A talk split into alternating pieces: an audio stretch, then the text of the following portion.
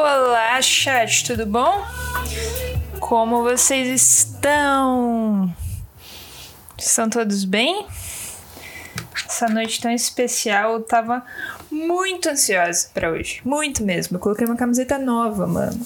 Eu tava muito ansiosa para hoje. E. Como que vocês estão? Vocês estão bem? Tudo bem, mano. Eu tô ativei um negócio aqui e aí chega a notificação primeiro no chat de uma tela e depois no da segunda tela. Muito obrigada, mano. Eu lavei o cabelo, coloquei camiseta nova. Hoje vai ser da hora. É... Como sempre, tenho avisos. Hoje eu fiz um, um negócio bonitinho, ó. Eu, tenho, eu anotei as perguntas. É... Vamos lá.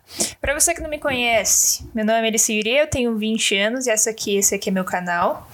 Na Twitch eu faço live todos os dias, é, das 4 às 6. Mas quinta-feira eu tenho esse quadro que chama Dialoguei, onde eu convido pessoas. E é das 7 às 9, toda quinta-feira. Eu agradeço a presença de todos. Vamos agora para o videozinho do nosso convidado mais que especial, Rodrigo Fishman, da banda Jingle Bells. Pau no gato.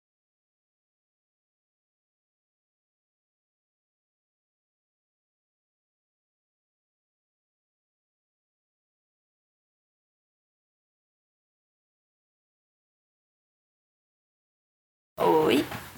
Oi. Tudo Tava bom? acompanhando aqui. Tudo bem. Estamos no ar. Estamos ao vivo. Estamos ao vivo. Que maravilha. É, primeiro de tudo, eu queria agradecer pela presença, dizer que eu sou muito fã da banda. É, eu descobri vocês há um tempinho, eu acho, com, com dinossauros, né? Que acho que a maioria do pessoal conheceu vocês por dinossauros. E eu lembro que foi muito.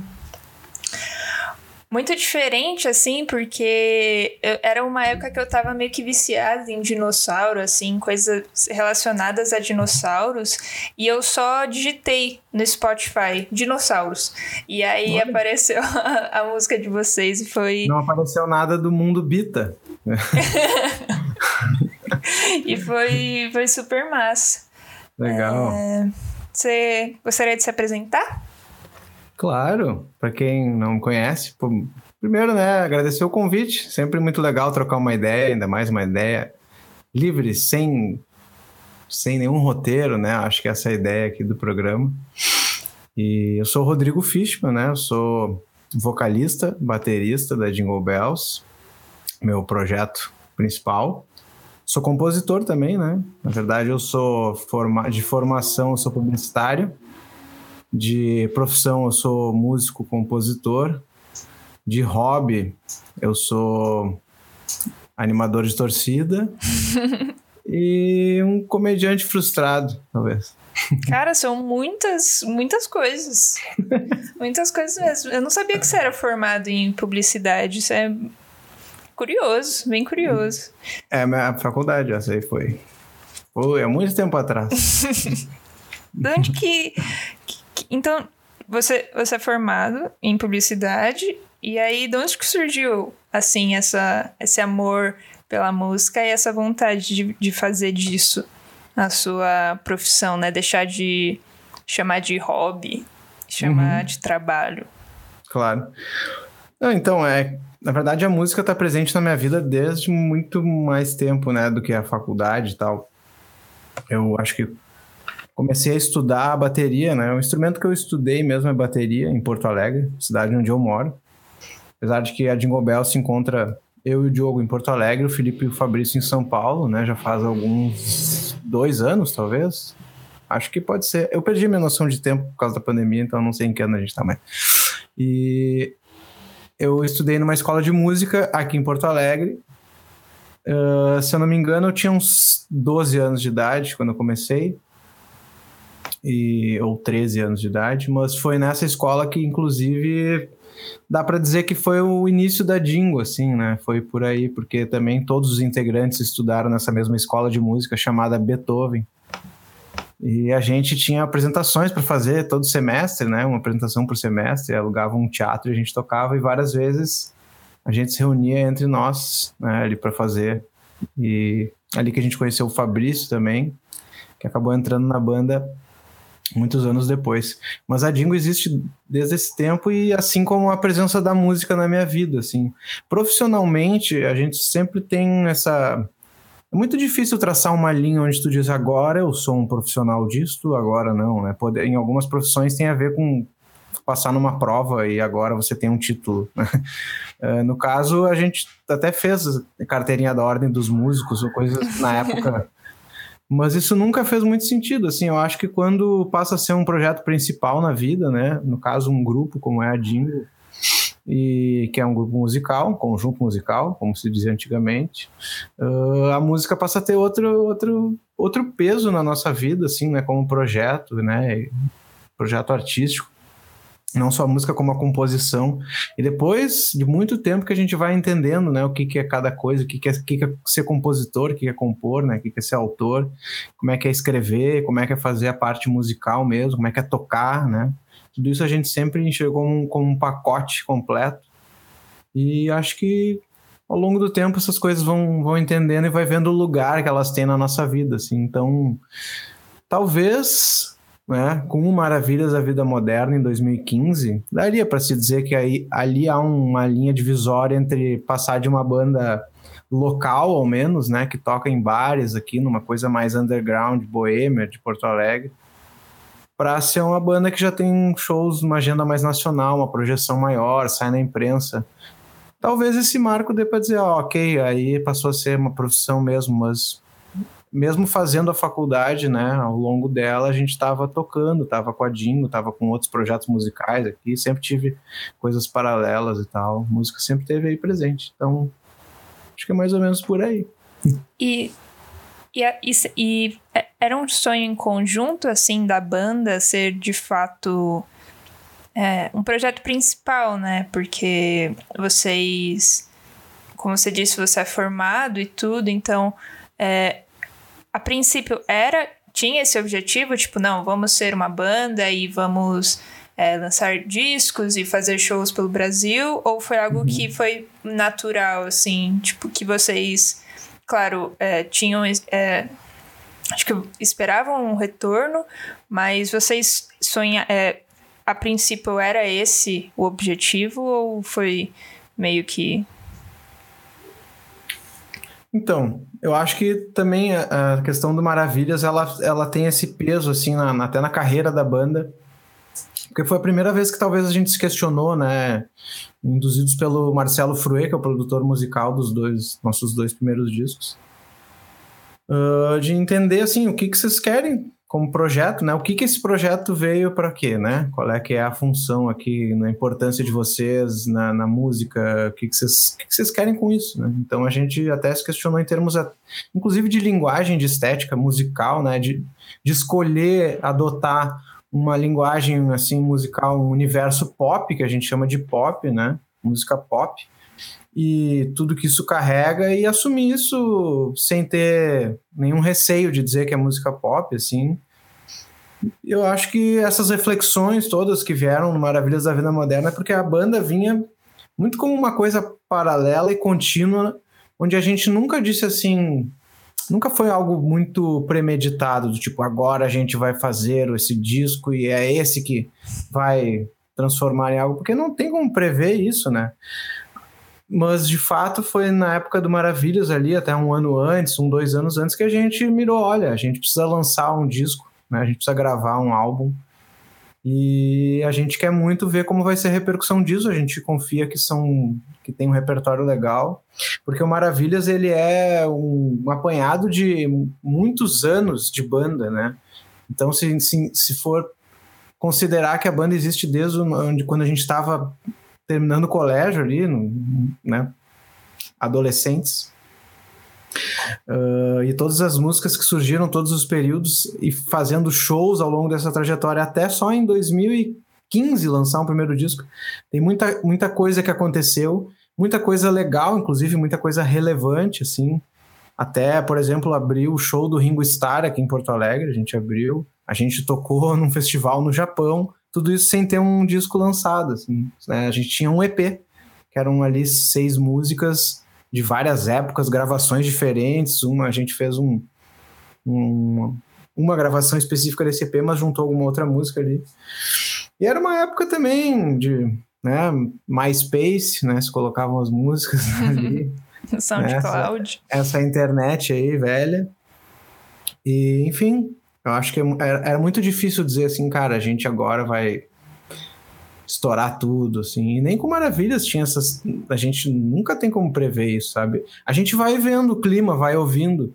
A gente vai, foi vendo entre desde as pessoas que ia mostrando no início, até depois acho que tem um aval todo da imprensa, né? Principalmente pelo fato de ter a imprensa nacional, ter, ter se mobilizado, assim, críticas muito boas ao disco, né? Tivemos páginas em vários jornais principais aí do país. E isso acho que deu um, um caldo bem legal, assim, pro molho. Mas não foi um, não foi um, um plano, um planejamento de marketing escrito, né? Uma coisa muito.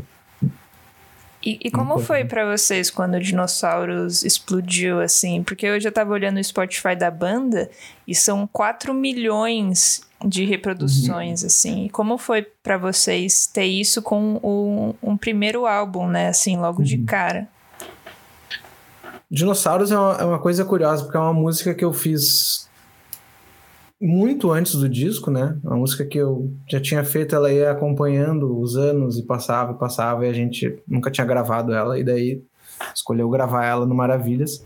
E ela não foi escolhida nem pela, pela agência produtora que a gente trabalhava na época, nem o Marcelo Fruet, produtor musical, nem a parte estratégica, nem a musical. Ninguém escolheu ela como um single. Talvez por ela ser uma música mais longa, por ela ser um, ela ter essa ser um baladão assim, que tem esse, toda essa cara de lado B. E a gente quis apresentar algo mais astral, assim, né? O primeiro single foi Eu Vim Passear, né? E depois foi Mistério dos 30, que daí sim é mais lado B, uma música mais down, foi uma escolha da produtora, assim, estrategicamente. Mas é engraçado isso, porque Dinossauros começou a ter uma repercussão nos shows, a gente foi vendo que o pessoal foi curtindo muito. Rapidamente a galera já estava cantando toda a letra e explodindo no refrão e a gente olhou, opa, isso aí é calma que tem coisa. E aí, um ano depois, vem o clipe dela, né? Que é uma animação, como a gente viu aí antes. É, os dois clipes que, que passaram são animações que eu sou muito fã, né? Ambos. Os Dinossauros foi feito pelo Daniel Eiziric, que é um artista gráfico, assim, cara multifacetado. E esse clipe eu acho que também ajudou a colocar a música, né, num, dar uma projeção maior e assim foi indo, ela só foi crescendo, né? Ela de fato é, ela ela é o nosso grande cartão de visitas, assim, né? as pessoas conhecem a Dingo muito por causa de dinossauros. Eu acho que ela capta, né, uma melancolia de gerações e de, de dessa coisa que de um mundo uh, existencialista, né? Essas, essas, perguntas que todos se fazem. E ela tem esse lado poético da questão da, da imaginação e de, da poesia, né? De não deixar isso morrer dentro da gente. Então, acho que joga com esses, com esses universos e ela teve uma aceitação muito massa, assim. É uma canção forte. Uhum. Eu, eu gosto muito de, de dinossauros porque ela é, ela começa muito muito calminha, né? E aí no, no meio da música tem uma explosão muito forte. Uhum. E aí e é quando quando fala eu é, hoje eu me extinto como como de certo se sentiram os dinossauros. E eu acho uma mensagem muito forte assim, né? E acho que combina com com, com esse teor da música que quando a gente percebe, né, o quão pequena é essa existência, é meio que um baque pra gente. E acho que, que a música faz com que isso fique muito mais forte melodicamente, assim. Uhum. E eu não sei, eu sinto que Dinossauros foi uma entrada para mim no, no cenário de música independente no Brasil, uhum. assim, porque a gente Legal. vem dessa dessa cultura mais estadunidense, né? De, de acompanhar mais o que tá lá fora e escutar só a rádio e tudo. E eu uhum. sinto que uhum. Dinossauro foi uma ótima entrada, assim, porque eu tive a chance de descobrir muito mais muito mais bandas. Foi quando eu escutei mais coisas da Jingle, quando eu comecei a acompanhar a Scalene, Super uhum. Combo. Então eu, eu acho acho muito muito muito interessante.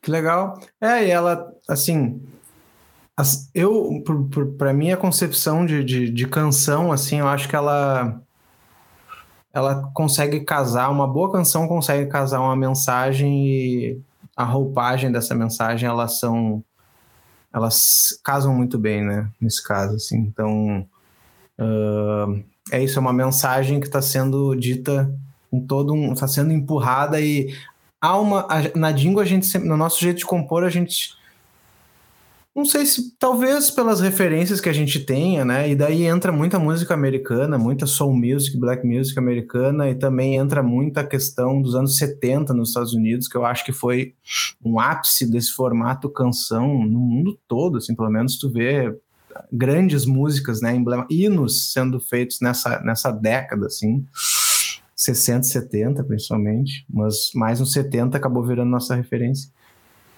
E enfim, tem essa, essa coisa de uma narrativa, né? Eu acho que conta uma história. A gente sempre tenta contar histórias. Eu acho que isso é, isso é algo bacana, assim, que a gente identifica. Eu acho que veio de referência de fora, assim. Na verdade, o que a gente escutava daqui e ainda escuta são grandes ícones da MPB, né, e tal. Pessoal, tanto do tropicalismo quanto da bossa nova e tal. Tem toda essa formação bem clássica. E tu vê que essa galera também estava, de alguma forma, dialogando com o que estava vindo de fora, na sua época, com o acesso da sua época. Mas a gente já é de uma geração que teve acesso a tudo e cada vez mais tem acesso a tudo, né? Mas uma coisa legal, acho que é isso, de pegar a canção, de pegar a história que ela conta, né, a narrativa. Isso não sei se todo mundo se, não se aposta tanto nisso, né? Eu acho que a música, a música pop, né, a música de massa, no caso, radiofônica ali, ela cumpre um papel bastante de entretenimento, de ser uma mensagem leve que passa rápido e que bye bye, tchau, tchau. E pode ver que até as músicas mais para frente da Dingo, como Eu Vim Passear, ou até Todo Mundo Vai Mudar, que tem uma pegada mais dançante, tudo trocado. Mesmo assim, tem ali questões filosóficas, uh, questionamentos, né? A gente gosta bastante de fazer mais perguntas que respostas. Eu acho que eu já vou. Isso aí, tô queimando o papo que vem por adiante do convidado sobre. É, acho que no, com o convidado a gente pode falar um pouco mais sobre é, mensagens em massa, né? Mas já que você falou de processo criativo, como que é o seu processo, né, individual uhum. e, e, o processo com a Jingle? Uhum. Então, isso até é uma coisa na Dingo que a gente, agora pro disco novo que a gente está produzindo, isso veio essa questão também, a gente teve conversa sobre isso, que foi, acho que a primeira vez de fato que entram músicas de compositor, composições bem mais individuais, onde a gente não mexe muito, né? Mas para mim é muito difícil, eu nunca tive uma coisa de pensar que eu estou fazendo uma música para mim, né? Todas as toda, toda hora que eu sento no violão, no piano e componho, eu estou imaginando aquilo para Dingo, porque é o meu projeto, assim. Né? Então, ainda não, não consegui me distanciar e ter essa experiência de, olha, isso, até fiz é, coisas que eu diria assim, não vou me preocupar se isso aqui vai ser num disco da Dingo ou não, e acabou entrando. Então, é, é difícil para mim responder. O Fabrício, por exemplo, é um cara que ele tem uma história prévia maior, assim, ele já era, já tem um disco dele lançado como o Bri, né? Ele foi compositor erudito, inclusive, tem um disco de música erudita gravado. Tem toda uma outra questão. E, enfim, eu como acho como principal assim compositor da Dingo, porque o nosso processo ele é muito coletivo também, né? Então, uma música que vem uh, com um refrão e algumas partes, geralmente o nosso processo até esse disco agora que a gente vai lançar, em algum momento. Uh, era muito de trabalho em conjunto, sabe? A gente pegava e dissecava a música, trocava as partes, mexia, não gostei dessa palavra. O Todo Mundo Vai Mudar é um disco que foi feito nesse processo maluco, coletivo, de onde eu trazia às vezes dois acordes e uma frase, e a música era construída em cima disso, com todos na mesa dando opiniões e dizendo vamos para cá, vai para lá, assim, é uma maluquice mas foi super legal, foi toda uma experiência assim. Maravilhas também tem esse caráter de processo em conjunto, tem algumas músicas nos dois discos que até o produtor, o Fruê, assina com a autoria, né? Porque ele foi colocando algumas frases ou alguns movimentos de acordes. E a gente assina todos nós, até por uma questão de combinação interna, assim, né? Porque, primeiro, que às vezes o que nossa, nosso entendimento, pelo menos até então, na época, e a gente vem fazendo assim, é que não necessariamente o cara que mostrou a música no violão tem que assinar sozinho aquela música como compositor, né? Daqui a pouco é uma frase do baixo, é a linha do baixo que define a música. Opa, reconheci qual é a música, então isso também há uma subjetividade nisso. E tirando essa subjetividade de lado, tem toda a questão de nós todos estarmos ali desde o início colocando esse projeto nas costas, levando adiante e querendo ou não, é importante que todo mundo seja de alguma forma recompensado de um jeito igual, assim, né? Ou pelo menos tentando buscar essa, esse jeito igual. Porque é um esforço de todos, né? É um projeto que todo mundo tá ali. Mas eu já fugi da pergunta, porque realmente a minha resposta seria muito rápida, dizendo eu não sei como é fazer que não é para Dinho. Mas eu acho legal esse sistema de todos é, assinarem, porque acho que serve até como incentivo, né? Para uhum. que todos vocês componham esse talvez é, tentem compor cada vez mais e, e, criar cada vez mais, né? Porque uhum. quando você tem uma pessoa que assina muitas músicas, parece que a responsabilidade é dela, assim, né? Tipo, não, você que é o compositor da banda, então você uhum. que é o uhum. responsável. E acho que que é, é meio que um estímulo, né? Tipo, não, todo mundo da banda tá compondo, então uhum. todo mundo vai assinar. É, Inclusive, essa pergunta foi feita pelo Pedro Finco, que é aluno do, do Fabrício, uhum. que, que fez essa ponte aí, né, entre Jingle e. Foi ele que deu a ideia de eu chamar Jingle. Então, Isso. Pedro Finco, muito obrigada aí pela pergunta. O que, que ele vai ganhar no, na Twitch? é, eu vou. Não sei se você já ouviu a banda dele chama Tijolo. Tijolo. Tijolo. Ele, ele, nos mandou já material, é super legal. Inclusive, eles participaram do, do aqui do programa, né? Participaram, foi a, a, primeira aparição, foi, foi com eles que chamaram Abacaxi e fizeram esse legal. link aí com a Jingle.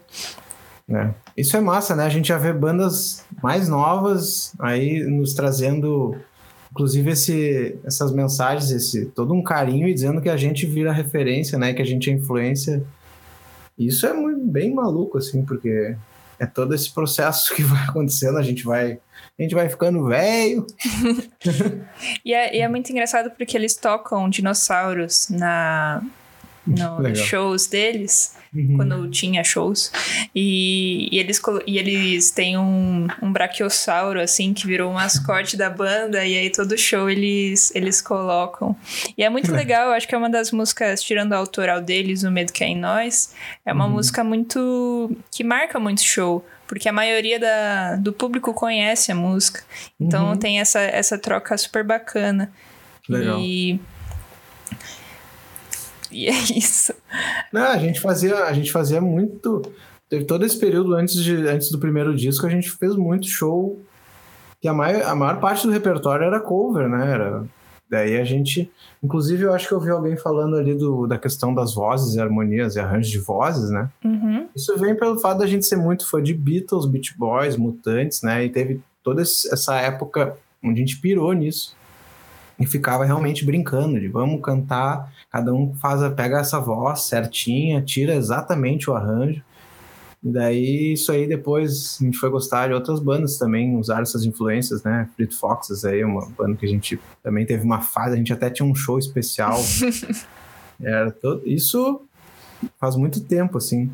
Mas eu acho que tem, tem é muito legal e e ver que tem uma, uma banda que usa uma música nossa já como esse cover, né? E isso é muito massa, muito massa mesmo.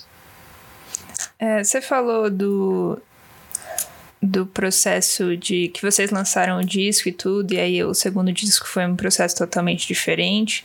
E, e uma dúvida que eu sempre tive é que em que momento vocês param e falam, não, temos que lançar um segundo disco? Porque eu acho que uhum. o primeiro disco é mais uma sensação de temos que mostrar nosso trabalho para o mundo, e o disco ele, ele meio que oficializa isso, né? Uhum. Mas quando que, que tem isso de, não, vamos lançar um, um segundo disco? Ah, eu acho que vem uma. Acho que existe sim uma demanda de mercado, assim, né? Uma banda teve, teve um lançamento de, de, de, sucesso, repercutiu bem. Se espera que depois de tanto tempo. E aí, cadê o próximo, né? Eu não sei, a gente tá. É, é tudo tão confuso, assim, é, porque não tem regra nenhuma mais. Então, vai ter banda. Antigamente, quando existia a indústria, né? E, to, e qualquer artista tinha que estar dentro dessa indústria, indústria da música, no caso, e fonográfica, né? Uh, mas quando isso, isso era o único lugar para tu poder fazer música e viver disso, aí tinha artistas que lançavam às vezes dois discos em um ano, né? Ou era assim, um disco num ano, um outro ano. Hoje esse timing, assim, esse momento e essa, esse estudo tem a ver com estratégia, mas também tem a ver com, olha, tem, a gente tem agora um, novas composições e um número suficiente de músicas, já dá para gravar um outro disco. Temos verba para isso? Tem dinheiro? Tem como pagar os custos da gravação e os custos de divulgação, né? Então, no caso, os, tanto o Maravilhas quanto o segundo, quanto Todo Mundo Vai Mudar, são discos que acabaram acontecendo por motivos que até fugiram exatamente do, do que a gente tinha planejado. Porque pro Maravilhas a gente não tinha dinheiro para gravar.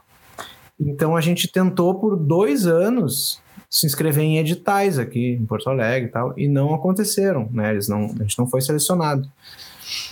E chegou um ponto que daí surgiu o crowdfunding, né? Financiamento coletivo. Então a gente, opa, legal, né? A gente não precisa mais depender de, de edital, vamos, vamos apostar nisso. E deu super certo. Então foi ali foi o crowdfunding, digamos que viabilizou um primeiro disco e ele aconteceu naquele momento, mas poderia ter acontecido dois anos antes, caso a gente tivesse passado um edital. E o Todo Mundo Vai Mudar aconteceu através de um edital, Natura Musical, que é uma das coisas que mais salva a música, a nova música brasileira disparado, assim, é um, realmente é algo muito incrível, um trabalho que é feito pela Natura Musical. E a gente passou no edital, e daí, tá, ok, passamos, tem que gravar um disco, vamos lá, vamos compor, é, e começa, começa toda a função, assim. Então, acho que tem essas duas coisas, né? A possibilidade de gravar, né? Como a gente, não, a gente é totalmente independente, não tem gravadora, não tem ninguém nos dizendo, ó, vocês têm um contrato e vocês têm que lançar três discos agora, nos próximos três anos fica por esses critérios, assim, bem subjetivos. E acho que há um tempo atrás tinha muito essa ideia de que todo ano o artista tem que lançar um disco ou, ou dois, que seja. E acho que de um tempo para cá isso começou a mudar, né? Eu vejo hoje que, que grandes gravadoras, assim, principalmente tendo essa referência internacional, os artistas estão tendo um tempo de, de lançar discos muito maior do uhum. que antes. Porque, por exemplo, é, é, a referência que eu tenho é One Direction.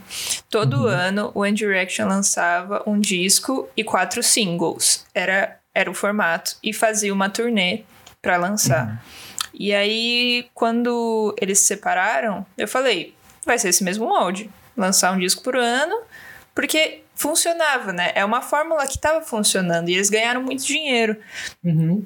E eu vejo que, que não, hoje em dia os artistas, não sei se talvez tem uma maior liberdade dentro das gravadoras, mas eu vejo esse espaço maior, assim, de, uhum. de composição e tempo para ser trabalhado o, o disco. Eu não sei se foi algo que, que os artistas lutaram para que acontecesse, porque deve ser muito cansativo, né? Você tá numa turnê e tá gravando o seu próximo disco, né? Então. Ah, esse formato que era por décadas foi assim, né? E no auge da indústria, isso era uma loucura. Os caras não aguentavam.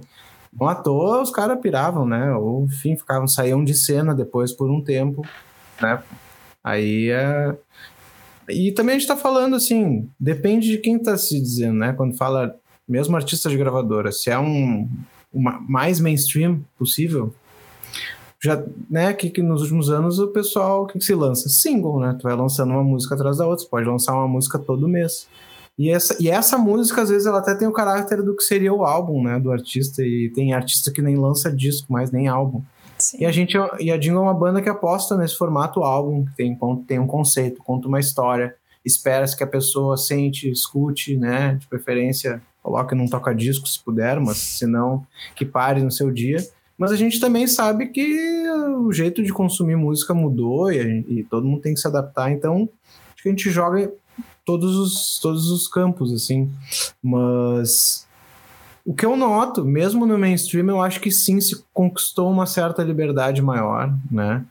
E não, eu acho que isso foi com a ousadia e talento de artistas tipo Billie Eilish ou Taylor Swift, assim, que vão lá e fica um tempo preparando um disco que tem um conceito e que vai ser lançado como um álbum mesmo, mas também estão ali ligados ou já tiveram um momento, uma fase na carreira de lançar muita coisa e de entrar nessa batida e depois pode buscar, acho que algo mais focado no, na sua autoralidade do que no que o mercado espera, né? Então, acho que essa é uma vantagem da banda independente, do artista independente, que tu tá muito bastante focado em, no teu processo, no teu momento de carreira, com o teu público, com o fã, e não necessariamente o que, que a grande indústria ali tem que lançar isso, tem que o timing das coisas.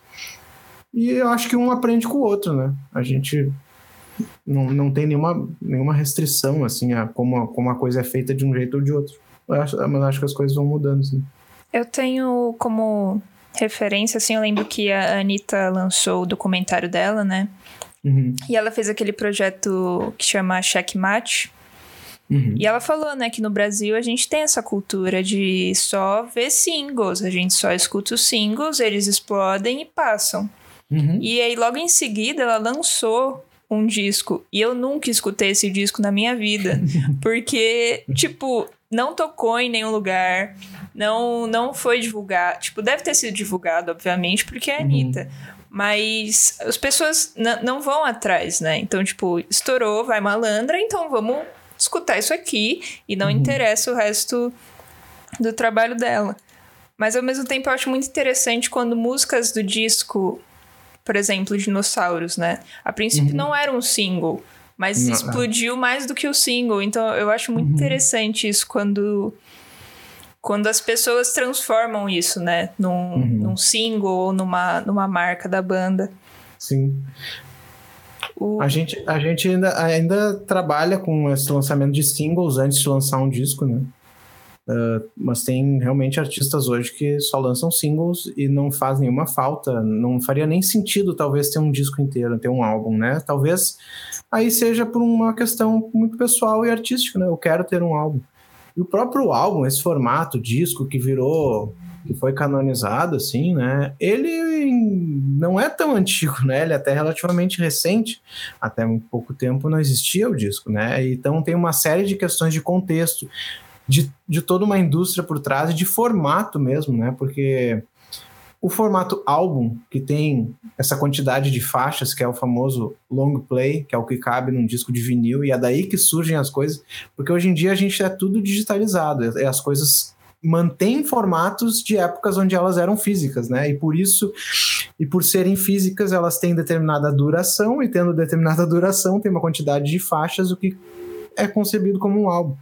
E acho que, de fato, esse conceito que a gente tem de álbum, né, de algo que é uma obra completa, que conta uma história e tal, ele ficou realmente popular em, com o Sgt. Peppers, né, dos Beatles, que foi, que é o, acho que é o grande exemplo de álbum, né, que a gente tem no século XX que é um discurso, né? Que tem uma, conta uma história inteira e todas as imagens, as fotos, a capa, tudo ali tem um discurso coerente, tem toda uma história por trás.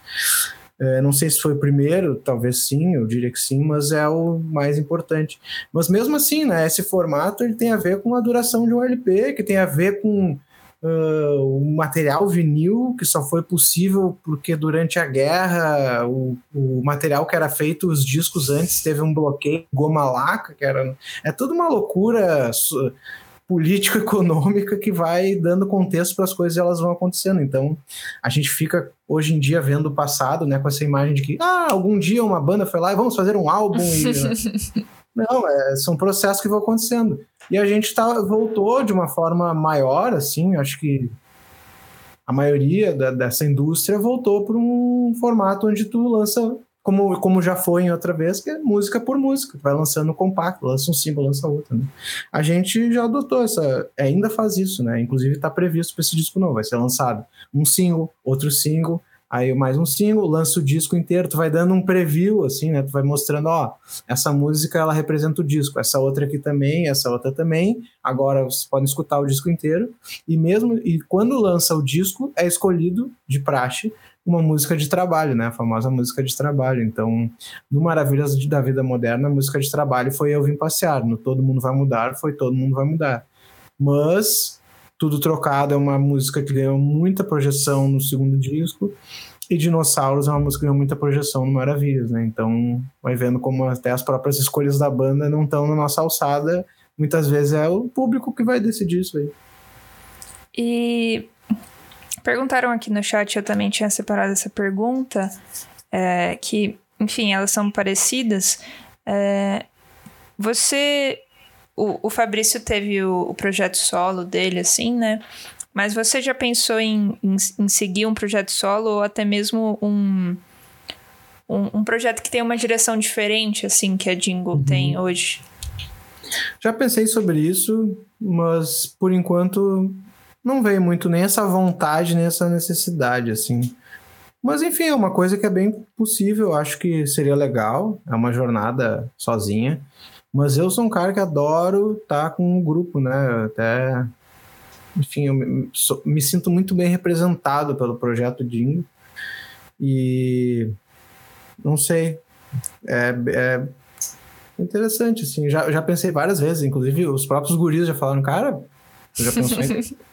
E eu tenho projetos que eu estou envolvido também, né? Tem um coletivo de vários músicos de várias bandas de Porto Alegre que se chama Império da Lã, e eu tô lá, componho também, gravo né? Já gravei disco do Ney Lisboa aqui, já, já fiz show com vários artistas daqui também, vários projetos.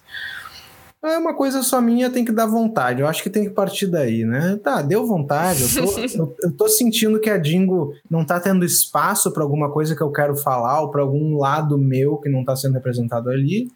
Acho que isso tende a aparecer naturalmente, assim, né? Eu não, não, não nunca me deu vontade de me forçar. Agora eu vou compor pensando no meu disco. Até agora isso não pintou e eu respeito essas minhas vontades também. E o que, que você acha desse cenário atual que, que se tem muito mais artistas solo do que uhum. bandas em si, né? E, e também uhum. muitas bandas grandes que vão se separando. Uhum. Então, o, o, que que... Você tem uma opinião sobre isso? Você acha que é um momento atual de, de muitas convergências, né? Ou você é. acha que é mais um, um, processo natural, assim, de, de se desprender de coletivos? Eu acho que eu concordo com vários pontos da matéria do Eu País, né? Que saiu sobre o fim das bandas, né, do jornal. Uh, com certeza a questão técnica né, de tu conseguir fazer no teu quarto, em casa, tu grava um disco, não precisa mais juntar pessoas, ah, precisa de alguém que toque a guitarra, que toque, sabe? Isso já é como, é como eu estava falando sobre o álbum, é contexto, é uma série, uma cadeia de coisas que vai levando para um lugar. Né? Eu acho que sim, tem a questão de sustentabilidade, né? Tu tem um projeto para quem está pagando os custos disso tudo, tu ter uma pessoa ali, né? Como tu pega, é o nome daquele ruivinho que lotou três vezes o estádio né, em Londres. Ed Sheeran. É, exatamente. o cara tocou voz e violão e fez três sold out, três ou quatro num maior estágio infinito. Então, isso, né, pro cara que tá ali pro empresário, ele já tá jogando no mar, né, de felicidade. E tem toda essa questão, claro que tem isso, né? Quando, quando tinha muita grana rolando envolvida e as, e as gravadoras e a indústria, inclusive, apostavam em coisas que eles nem sabiam se ia dar certo. Tu via shows com orquestra, o artista ia lá, ia tocar no lugar, levava uma banda naipe de metais e, e, cordas e 28 backing vocal e vamos embora e não tem, vamos paga tudo e se pagar ou dava prejuízo. então, tá, tem esse lado da grana, tem o lado da, da questão tecnológica de tu conseguir fazer. E uma coisa que me bateu muito é isso, é falta de referência, né? Quais bandas que as pessoas falam quando perguntam que banda que você gosta. Cara, é, vou, a última grande, assim, que teve uma. Los Hermanos, olha quanto tempo atrás, né? Então, falta até essa. essa não se renovou esse, esse, esse formato, assim, por uma, vários fatores, né? Vários fatores. Eu acho que, por outro lado, tu ter dentro de uma banda, cada artista ter projeto paralelo, ter o, ter o seu trabalho, ter alguma coisa, eu sempre achei super legal. Eu sempre achei muito, massa. E isso não é novidade, assim, desde muito tempo. Que tem lá uma banda e tu vai tendo discos da carreira solo de cada um ao longo dessa trajetória. Não necessariamente isso precisa acabar a banda, né? Muitas vezes cara vai lançando ali, a galera lança os discos. Mas sim, a gente está num momento. E no Brasil eu sinto muito, muito forte isso, né? A gente tem uma, um culto da personalidade, assim, a gente gosta muito de ver figuras e tal. E há esse deslocamento da, do, do, do do centro da música não ser necessariamente a música, né? A gente ama a imagem, ama a intimidade, a gente ama as figuras, ama a celebridade, né? É, é país do BBB. Então, eu acho que tem muito a ver com isso, sabe? É muito mais fácil tu acompanhar a intimidade do Rodrigo do que da banda Jingle Bells. Então, isso explica muita coisa. É, para fechar essa primeira parte, aí a gente chamar o Roberto pro nosso papo. Queria saber se, se, vo, se vocês se escutam. Tipo, que hoje, hoje, por exemplo, estava tomando banho e tá ouvindo é, Maravilhas da Vida Moderna. Vocês uhum. têm isso de se escutar ou é tipo, não, eu não quero me ouvir tocar? Ah, isso é complicado, porque a gente passa por um processo de hipnose traumática quando a gente tá gravando o disco. A gente tantas vezes, tantas vezes, e toca aquilo, eu acho que. Sabe quando tu põe uma música que tu adora para ser o despertador acordar Sim. com ela. E daí tu odeia a música. Acho que talvez aconteça um fenômeno assim. Eu não odeio, sabe? Mas eu já eu prefiro escutar outras coisas do que escutar, assim. Quando é lançamento novo, aí é que a gente mergulha tão fundo no processo. Por exemplo, agora quando a gente está mixando as músicas do disco novo, né? Tá nesse processo à distância. Aí sim, ficou ouvindo e ouve de novo, e ouve de novo, e anota detalhe, daí vai e volta, e a música voltou diferente, o que, que mudou? E ouve... Depois que tá pronta, aí vai ouvir nas audições e tal, ouve no rádio, sei o quê, mas assim, o que é diferente de quando tá, entra, às vezes, lembro de entrar num Uber e tá tocando jingle, é uma sensação muito legal, daí eu acho legal de ouvir. Acho que tem esse orgulho. mas ouvir no banho, prefiro Tina Turner. e, e vocês, tipo. Porque eu, eu vejo que por exemplo, igual o Oasis, talvez eles não aguentem mais tocar Wonderwall. Tipo, eles não devem aguentar mais tocar. Vocês têm, têm isso já? Tipo, nossa, eu não aguento mais tocar dinossauro. Tipo, todo show, as pessoas pedem dinossauros. Eu não quero mais tocar essa música. Ah, eu não, eu não diria. Porque é tão legal ver a conexão das pessoas que eu toco infinita, né? Mas sim é a música que vai tocar para sempre, que todo mundo vai pedir para sempre. Isso estamos ligados. E ainda é do primeiro disco, né? Então a gente já tá há muito tempo tocando ela e tal. Mas não a ponto de enjoar, assim. Acho que a gente. Isso é uma coisa legal também, que infelizmente a gente tá sem shows. E não vamos falar sobre isso que eu vou chorar. Mas é que a gente vai mudando também o arranjo, sabe? Vai mudando um detalhe que dificilmente vão notar, mas a gente está ali achando um jeito de renovar, se divertir, muda um detalhe, faz uma outra voz, cria um solo novo, muda um pouquinho, isso ajuda assim a tirar essa sensação de meu Deus, alguém me mate. então, vamos finalizar esse, esse primeiro essa primeira parte. Eu vou passar um vídeo do Roberto E aí, voltamos daqui sete minutinhos. Eu prometo que eu vou ficar falando, eu vou atrapalhar o Roberto, vou ficar falando bobagem, porque foi muito, eu fiquei muito sério agora. então, vamos lá. Estamos no ar. E aí, tudo bom? Roberto, muito obrigada pela, pela presença, agradeço muito. Queria agradecer também o Rodrigo por ter te chamado. Inclusive, eu tô confundindo muito o nome de vocês, porque os dois é, é com Rô. E aí eu confundo muito, porque é Rodrigo e Roberto. Mas... Tem muita gente que me chama de Roger também. De Roger? É, é verdade. Mas. é... Se apresente, Roberto, por favor. Claro. Primeiro, obrigado aí por ter me convidado também. Valeu demais. Valeu, Roger. Eu, eu, de fato conheço por mais pro Roger do que pro Rodrigo. Eu sou Roberto, eu sou professor de filosofia, sou professor de filosofia há uns 12 anos. Sou professor de filosofia em, eh, ensino básico, então dou aula há um tempão e dou aula um tempão para galera mais nova, assim. Então tem essa oportunidade, digamos, de ter ficado adulto e crescido com com uma galera mais nova sempre no meu pé ali, no bom uhum. sentido. E acho que é isso. Sou, tenho uma filha, sou casado, tenho gatos. tem muitos livros, é o que mais tem livros no cenário. O cenário é cheio. Não. É tudo é um cenário falso. É tudo fake, é, é livro comprado a metro, sabe? É uma tela verde, na verdade. Uhum. É, e de onde que, que veio essa ideia, assim, de de ser professor de filosofia? Porque não é uma profissão muito muito não. incentivada, assim, né? tipo, ah, vou ser professor. Ah, do quê? Ah, de filosofia. É Aí a sua eu... mãe fala, não, que orgulho, meu filho vai ser professor não. de filosofia. Eu lembrei, lembrei de convidar o Roberto para ficar menos, não tão ruim para mim que decidi ser músico. Isso. Não, não é uma profissão muito nada, né? É uma profissão muito, muito, só muito eh, inconstante. Na verdade, veio um pouco de. Uh, sabe aquela viagem que, que eu acho que ainda dizem para as pessoas, tipo, ah, tu tem que fazer o que tu gosta, isso é muito importante, tu fazer o que tu gosta. E aí, quando eu estava decidindo, eu pensei, cara, o que eu gosto muito de fazer é pensar. Eu gosto muito de fazer isso, eu gosto muito de analisar as coisas e de, hum, sei lá, tentar entender o mundo e tal. Daí eu pensei, ah, vou fazer filosofia, que é aqueles troços que eu já li, uma ou outra coisa sobre. E aí, aí entrei na faculdade, e lá estando, lá fui ficando. De fato, sem, acho que sem me apaixonar, assim, um pouco apaixonado pela, pela disciplina, mas também não caindo de amores. Talvez como é na música, assim, que o cara é apaixonado pelo troço, sabe? Tipo, uhum. ah, não poderia fazer outra coisa da minha vida. Eu só poderia. Acho que não tinha muito esse caráter, assim, pelo que eu lembro.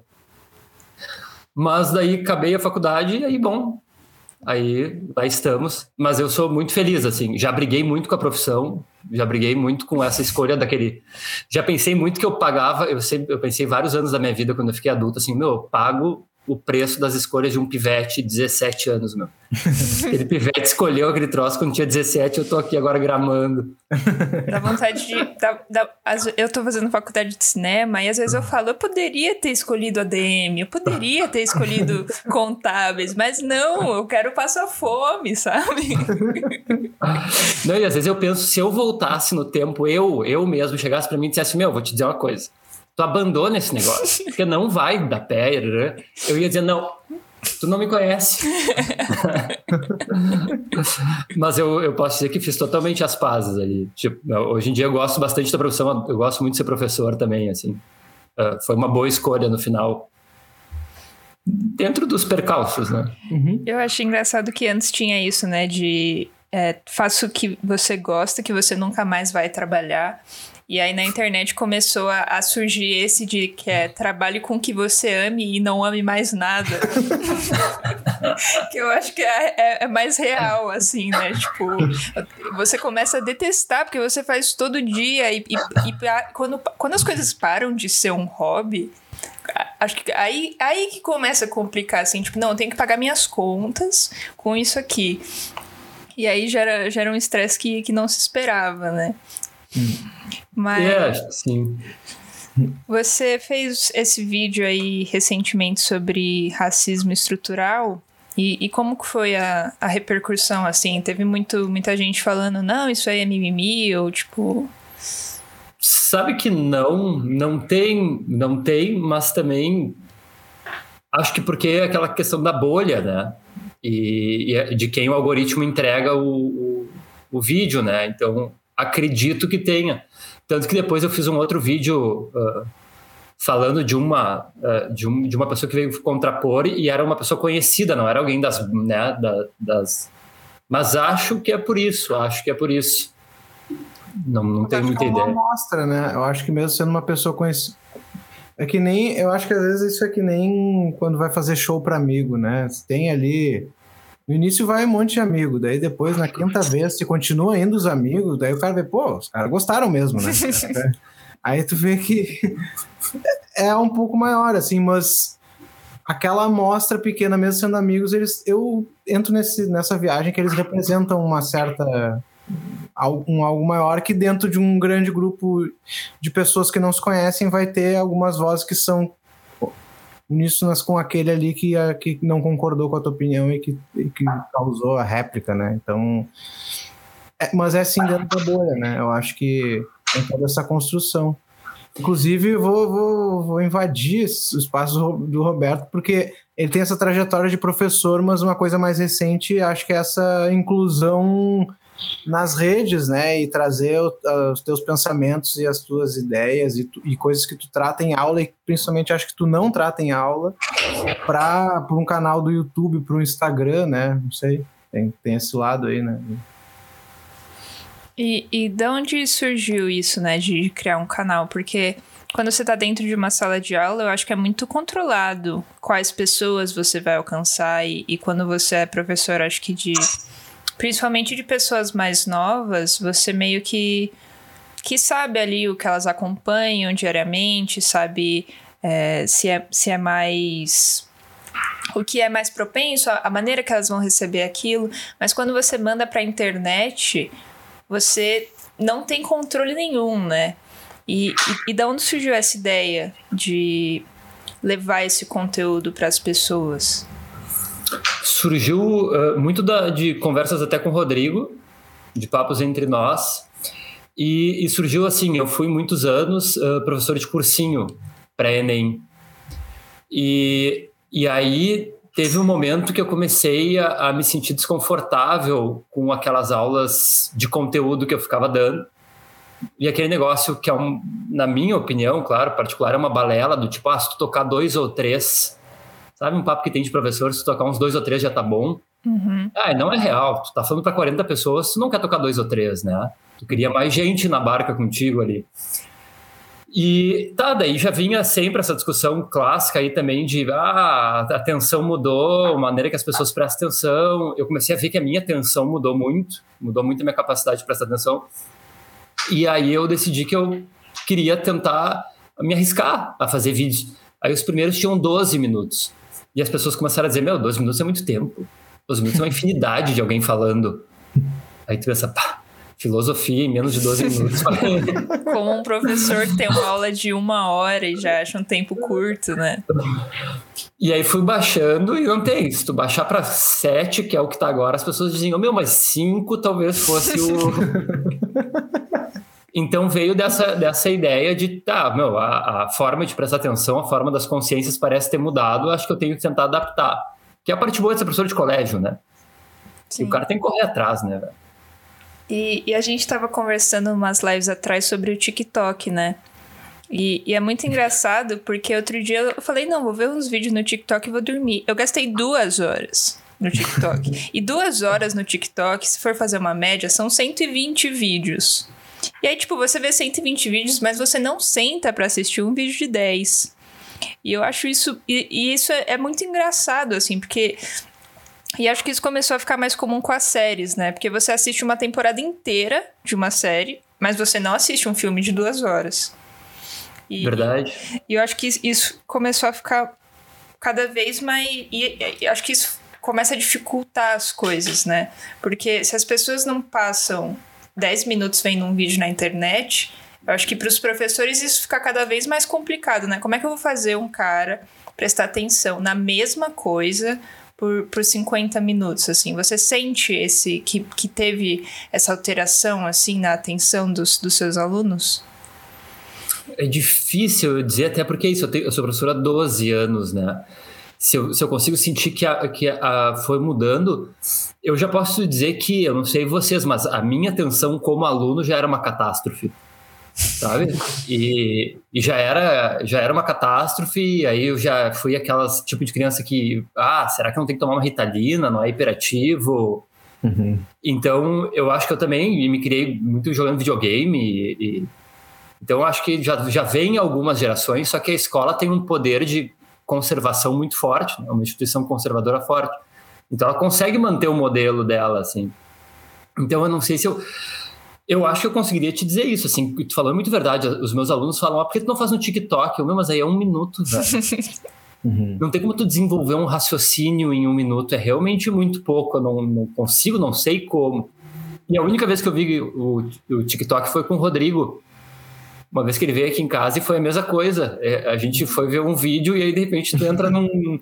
É um, é um buraco de coelho, assim, é, o, é o é, buraco da Alice, assim. Tu, ah, olha só isso aqui. Ativa coisas no nosso cérebro, inclusive coisas químicas, cara, que eu acho que realmente é, tem a ver com vício, assim, é, é muito feito para tu ficar ali é, ainda mais depois de um dia cheio, né? Como eu sempre essa imagem de colocar meu cérebro numa conserva, assim, e ficar só. e, e, e, não e essa questão do, do conteúdo relevante em pouco tempo, né? Que a gente vai fortalecendo isso, se encaminhando para isso, então tu faz e tem a resposta, então tu faz mais e tem a resposta. Isso, inclusive, tem a ver com o assunto que a gente estava falando antes, né? Por que, que não se lança mais o álbum? Por que, que não tem mais disco? Porque exige um, uma concentração e um entendimento em profundidade. E as pessoas estão muito estão se acostumando demais, eu acho que de um, de um jeito até nocivo, assim, que eu acho que a tendência é talvez se acomodar melhor isso. A gente acho que talvez esteja no, no, na crista da onda nesse sentido, mas é tudo muito superficial, muito rápido, né? Então tu precisa acabar de ouvir aquilo, tu nem tá acabando, tu já tá pensando na outra, e a gente tá também meio que tentando se parecer com como é um computador e consegue fazer 10 mil tarefas ao mesmo tempo. A gente não é um computador, a gente é humano, e por mais que vá evoluindo toda a questão de atenção e de consumo e de, e de se aprofundar em questões, a gente não consegue fazer tantas coisas ao mesmo tempo, com a mesma qualidade e com, enfim, com essa duração, né? Então, até nisso tu vê, né? Até no assunto que a gente estava falando, de ouvir disco inteiro, de ah, eu quero uma música de cada vez e me ver a próxima e lança mais uma rápido, não aguento mais, a semana que vem não tem, ah, quando é que lança? Ah, e eu acho muito Mas... doido, porque no TikTok, às vezes eles dividem as partes, né? Então, tipo, ah, dá um curte aqui pra parte 2. E eu tenho muita raiva quando tem uma parte 2. porque a parte 2 não vai aparecer depois daquele. Eu vou ter que ir no perfil da pessoa procurar a parte 2. Então me dá muita raiva de pessoas que dividem o TikTok em duas vezes. Nossa, não tem opção, tem, né? Não, se tu quiser fazer uma coisa de dois minutos, tu tem que dividir. Exato. Entendi. É. Mas tem uma coisa também que a gente não pode. Uh, é importante fazer essa crítica ali que o Roger estava fazendo, mas uh, eu, eu e o Rodrigo, a gente tem uma, uma coisa em comum, que é meio assim, cara, os velhos que se virem, assim, sabe? Que, que, a, que a próxima geração tá perdida desde Adão e Eva, sabe? que, que, a galera acha que, tipo, meu, esses aí se perderam. Ah, meu, não, o outro que matou o próprio irmão, esse aí que se perdeu.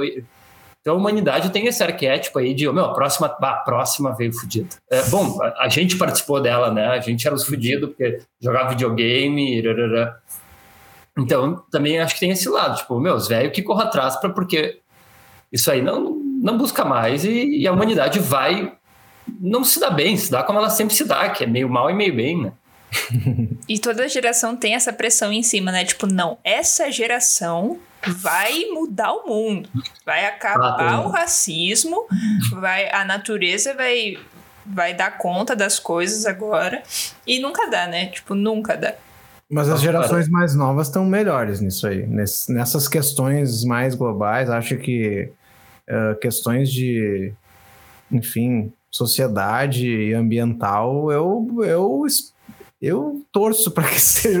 Eu Não, vejo estão melhor, estão melhor. Eu vejo Eu, como melhor. professor, vejo, elas estão melhor. É. A, a gente tinha, por exemplo, essa questão. uh, um menino, uma menina gay na nossa época tinha altos problemas na escola, né? Hoje em dia, nas escolas que eu dou aula, realmente as pessoas não. né? Também não tô dentro ali, mas uh, no social são pessoas super. Super, super, super uh, líderes de turma, sabe? Então a galera tá, em alguns pontos, eu acho que tá melhor. E acho que as pessoas se calam mais hoje, né? Tipo, não tá Não. mais. Você não, não tá mais tão suave assim, você ser homofóbico. Tipo, Não, e pega mal, pega mega É. mal, assim. É, Teu é, grupinho fechado. as coisas viraram assim, né? Tipo, antes pegava mal você ser gay, agora pega mal você não gostar de gay.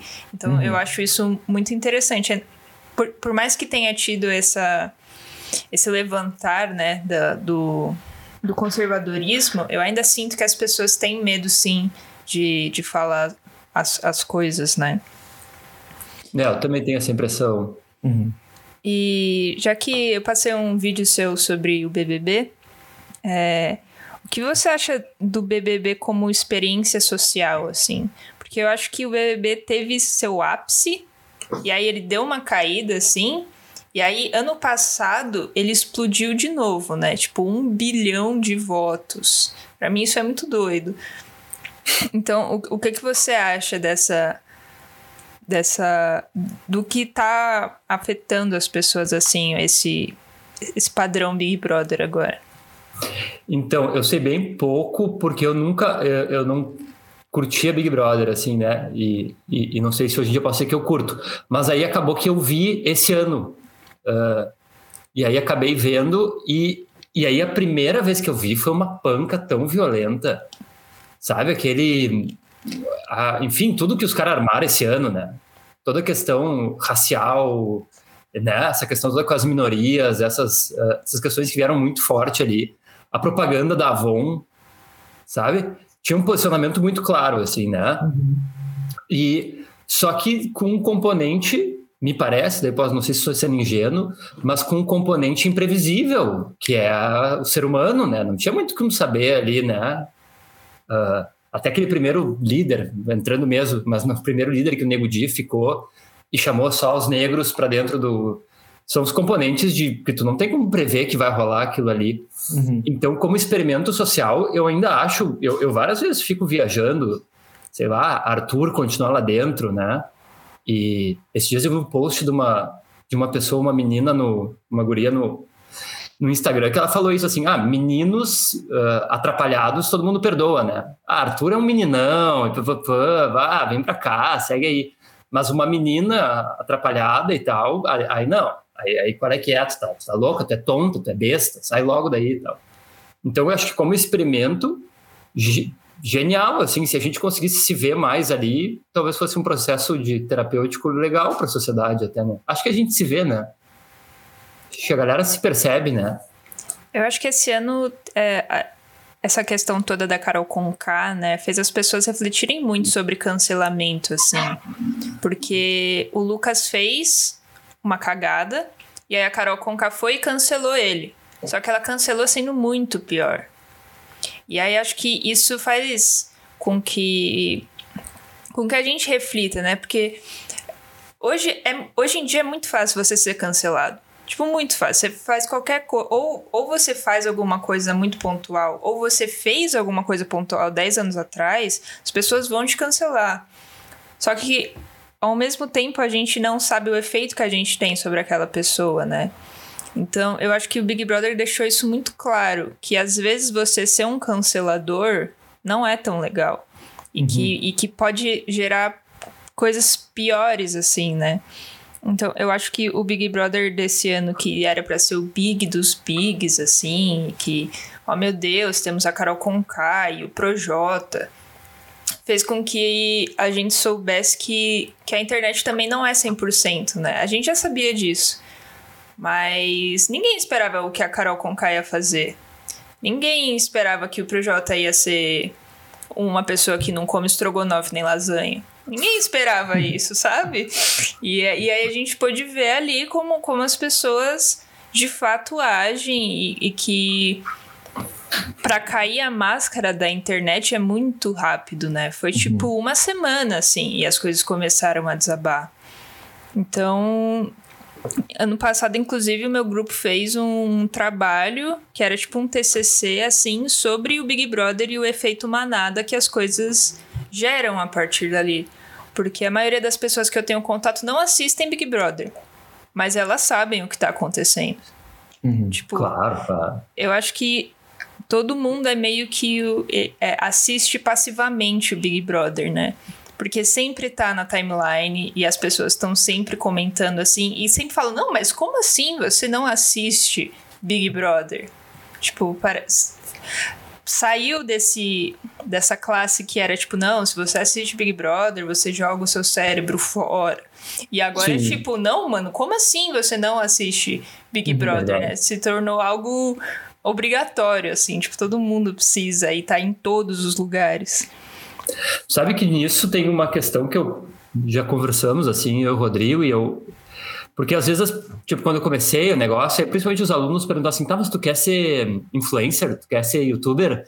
Tu quer, tipo, largar? E uma coisa que eu tenho muito clara, assim, o meu, eu não, não quero de maneira nenhuma ficar na mão da internet.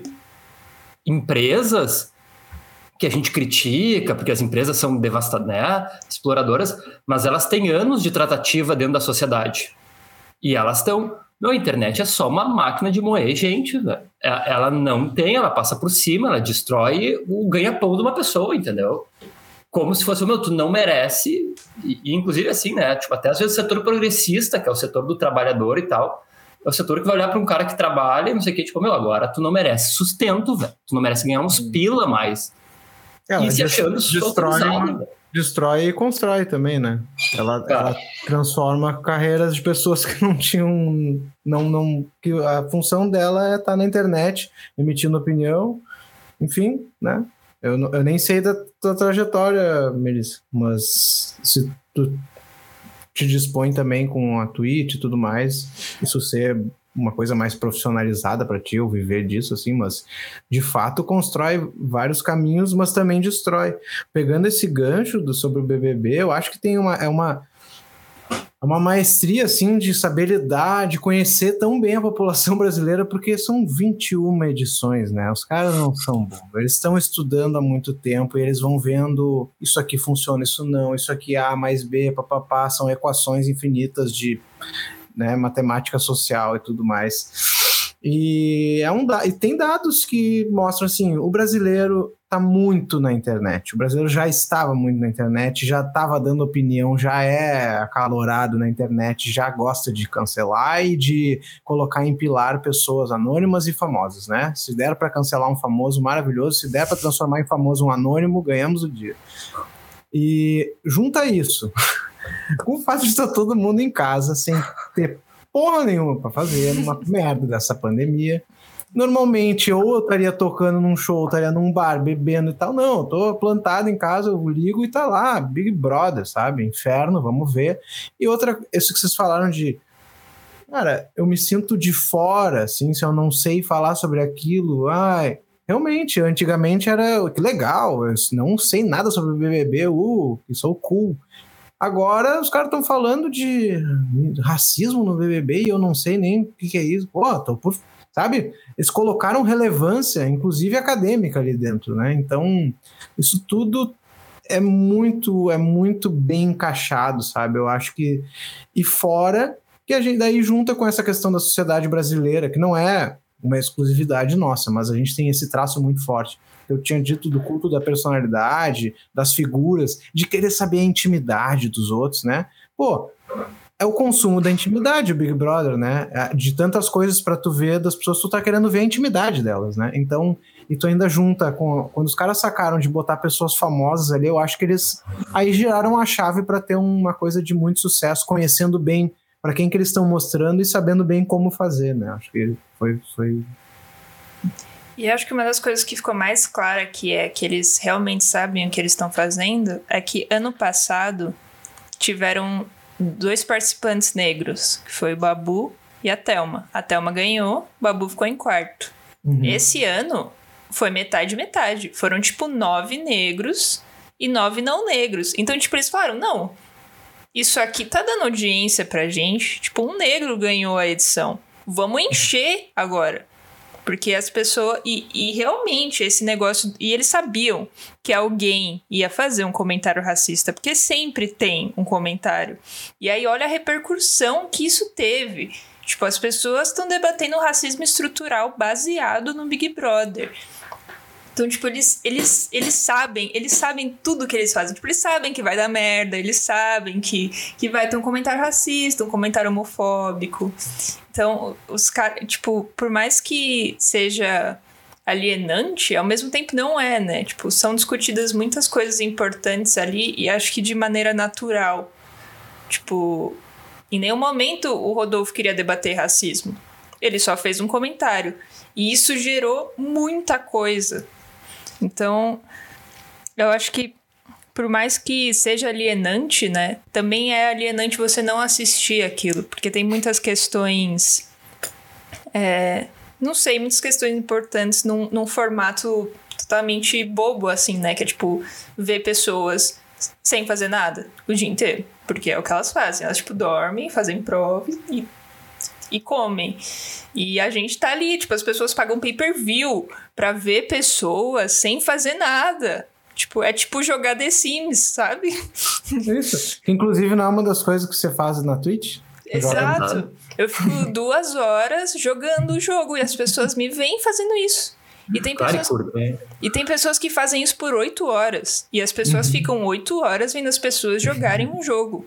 E eu acho isso muito doido, porque você não tá jogando com a pessoa, você só tá vendo ela jogar. Eu, e eu acho isso muito doido. Inclusive, pro meu público que tá vendo, eu não me assistiria.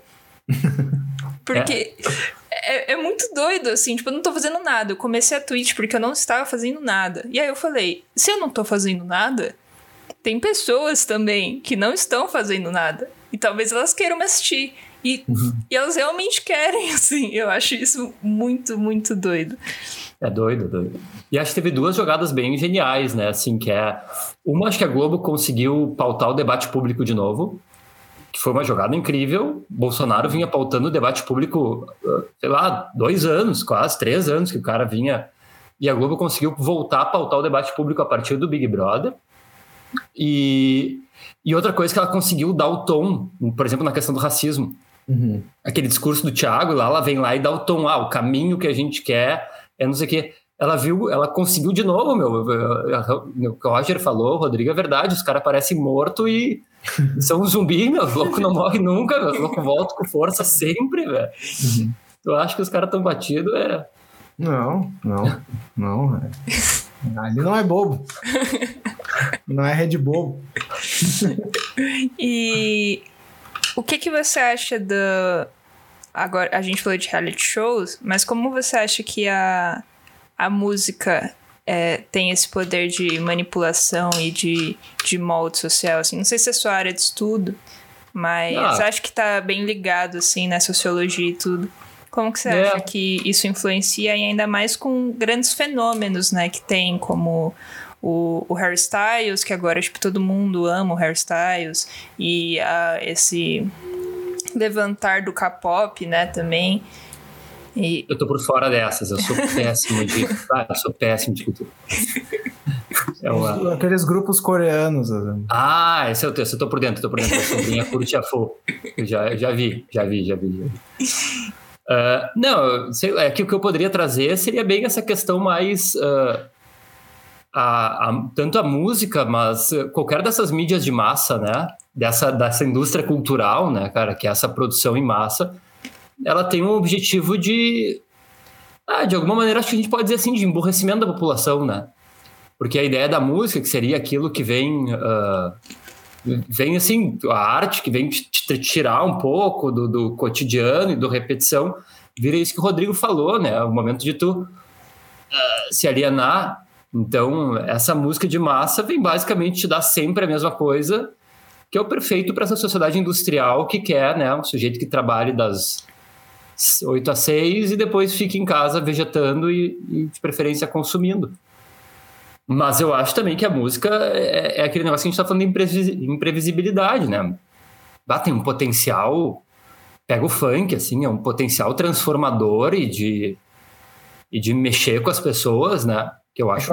Eu, eu acho isso, isso, a gente viu uh, nesse ponto tem algumas mudanças que antes ficava era muito claro esse discurso o entretenimento e a arte né essa coisa que até ficou colocado como uma visão um tanto elitista assim é uma crítica a essa visão que eu acho que tem certo fundamento mas principalmente através do movimento do funk nos últimos anos e a força e o lugar que foi colocado, tu vai vendo que por mais que seja um entretenimento, a libertação é dada de outras formas, é na libertação do corpo, na libertação da, da, do movimento, de tu te colocar como aquele corpo, aquele corpo negro, aquele corpo, independente do que, de quem for, ele tá ali tendo protagonismo, can, dançando, cantando, né? Em outros momentos isso já aconteceu, até na história da música, mas no Brasil acho que é uma das primeiras vezes que chega nesse ponto, né? Mesmo depois de tu ter um, um refavela do Gilberto Gil lá, mas chegar nesse, nesse lugar de mainstream mesmo, de entretenimento.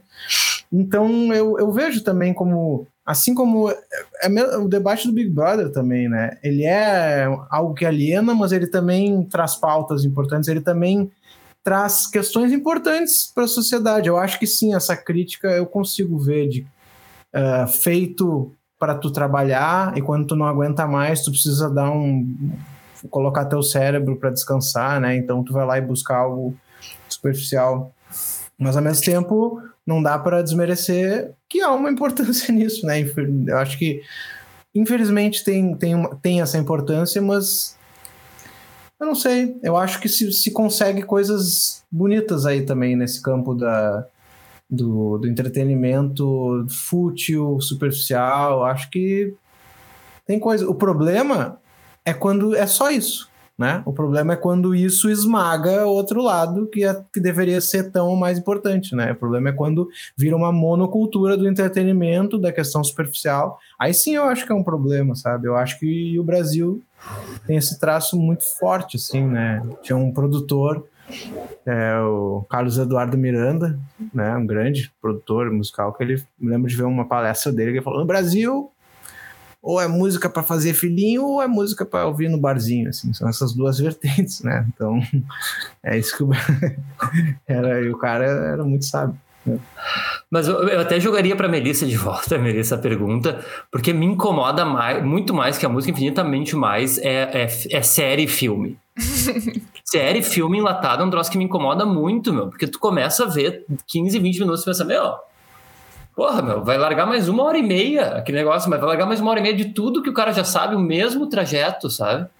Me incomoda infinitamente mais, assim, dá mais raiva da, da do troço ruim, sabe? É que Daí... eu acho que, que a música e o cinema, nesse sentido, é, é muito ao contrário, né? Porque a música, a gente gosta da música porque a gente sabe o que vai por vir. Porque tem esse esse padrão, eu acho, né? Tipo, tem a primeira parte, o refrão, a segunda parte, aí uma ponte que cai a música, fica só, e aí explosão. E, e isso conforta a gente, eu acho. Tem essa sensação de conforto, né? Tipo, nossa, eu sei o que vai vir. Eu sei que agora a bateria vai ficar assim e tudo. E eu acho que gera esse conforto na gente, assim. Tipo, quando você ouve a música pela primeira vez e adivinha o que vai acontecer. Eu acho que, que a gente fica feliz, assim, tipo, não, eu já sabia o que ia acontecer. E, e o nosso corpo tem essa sensação, né? De, tipo, como eu sei o, o que tá a vir, eu, eu, já sei o que esperar do meu corpo e eu já consigo fazer os movimentos corretos. E, e com o filme é totalmente diferente, né? Mas ao mesmo tempo a gente tem toda essa cultura de novela, que todo mundo sabe o que vai acontecer. tipo, quando você vê uma novela, você sabe o que vai acontecer. No último capítulo vai tudo dar certo, alguém vai casar, alguém vai engravidar.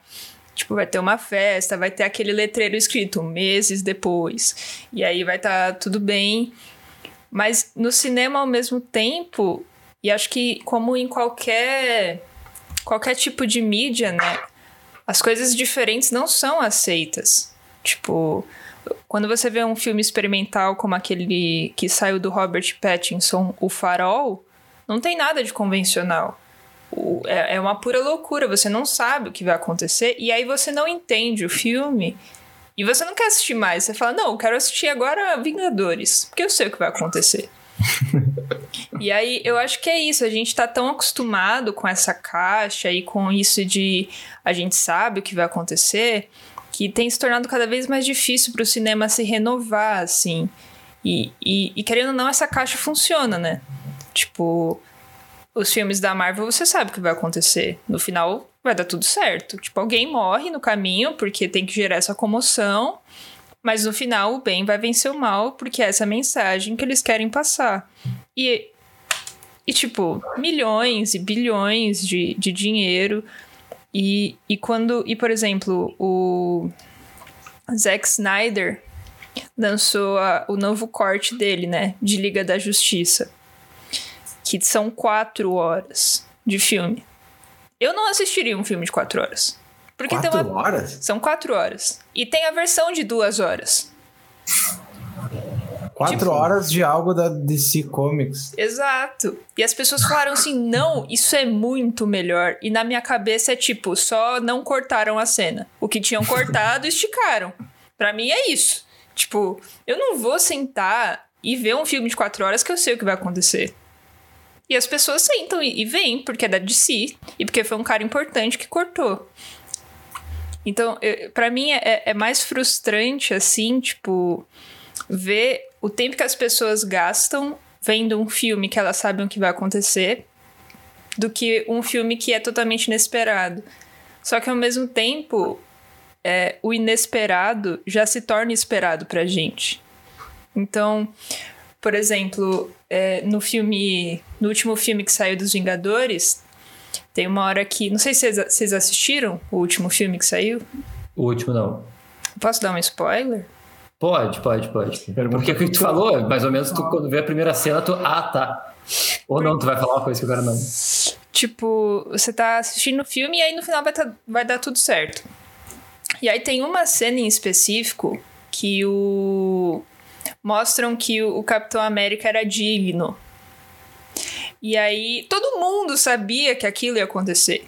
Mas, cara, eu me senti vendo um jogo do São Paulo quando saiu um gol, quando aquilo aconteceu. Que o cinema foi a loucura, assim. E, tipo, todo mundo sabia que ia acontecer, todo mundo sabia que o Thanos ia morrer, que alguém mais ia morrer.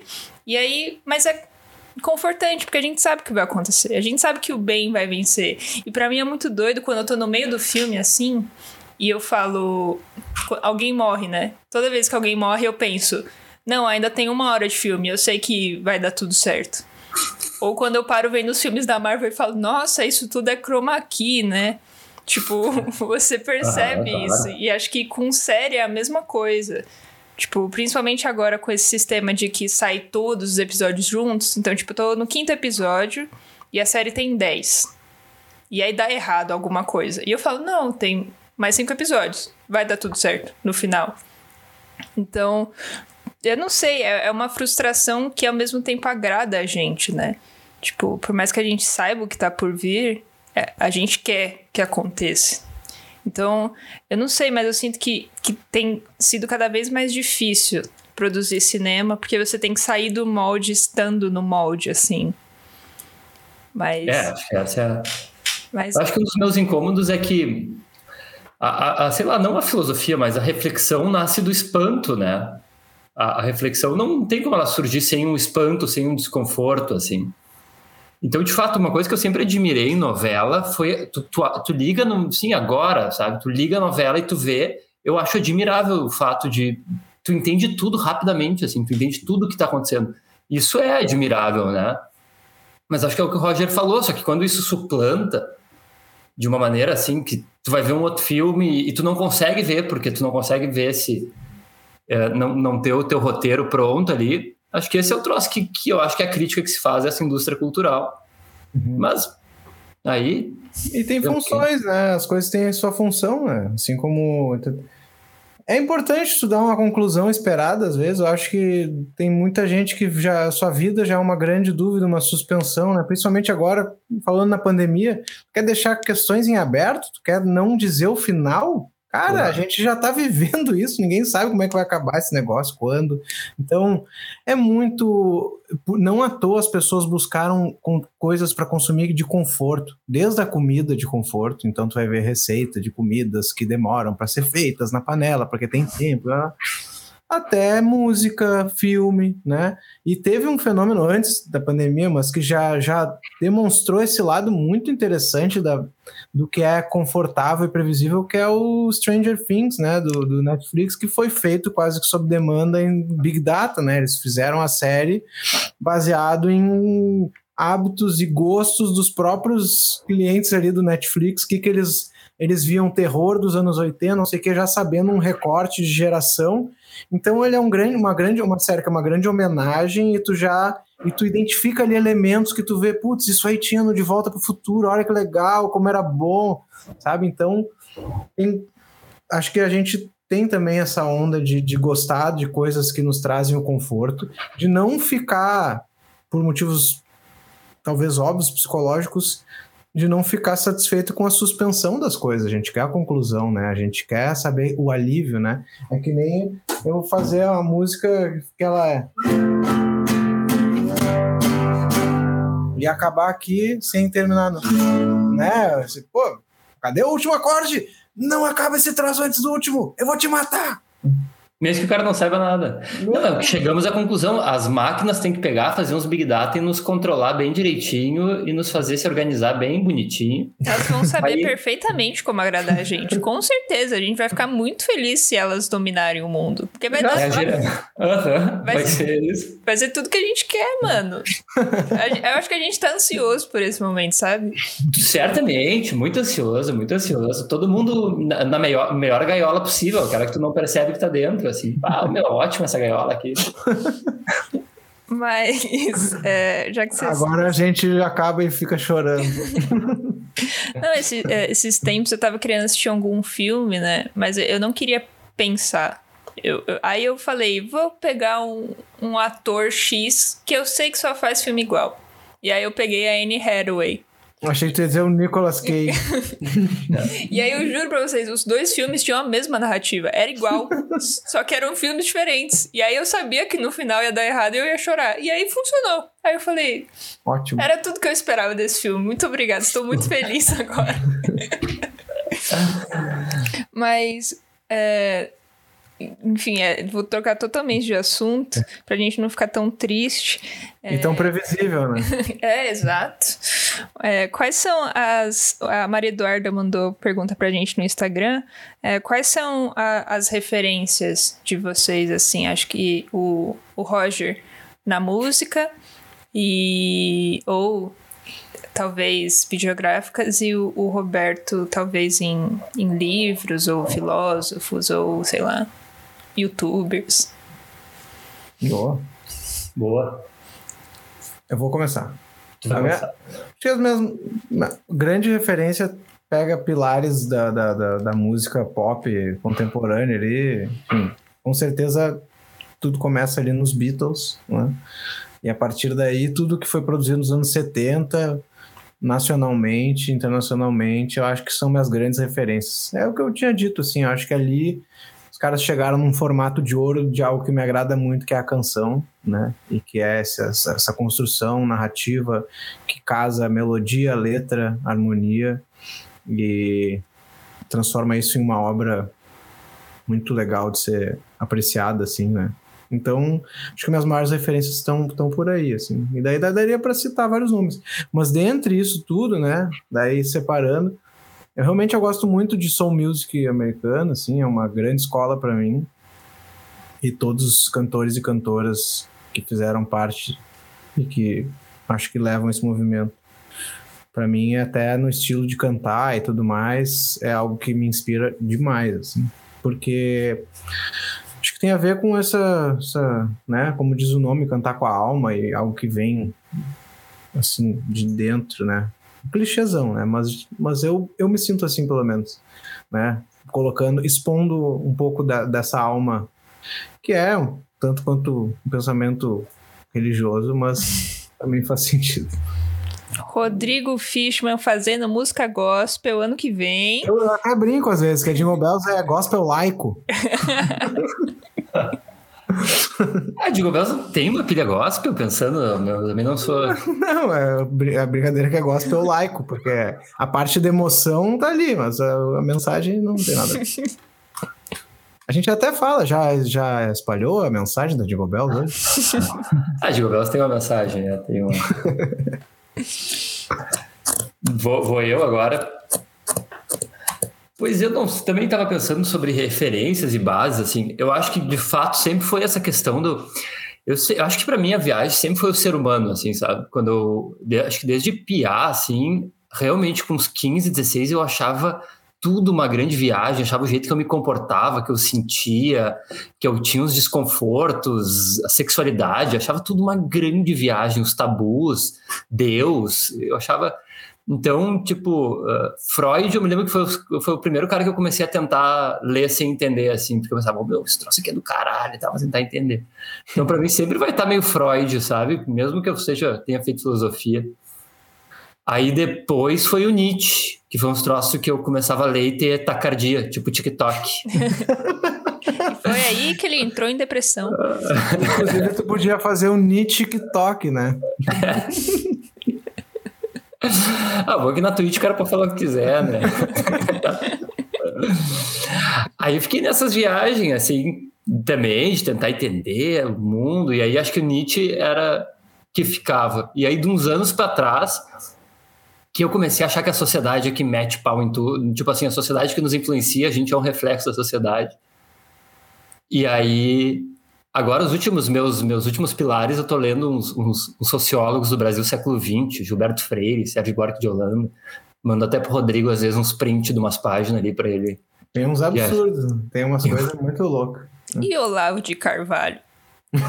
e Olavo de Carvalho que uma vez tentei ver, meu. Eu sou um cara bem, bem eclético no sentido eu tenho bastante estômago para ver. Uma vez tentei ver. Eu acho tentei que tá ver. certo, meu. Um cara que gosta da, da, do ser humano, se é fascinado pelo ser humano, tem que estar fascinado pelo ser humano imbecil também, e o gênio imbecil. Isso aí eu, eu me identifico.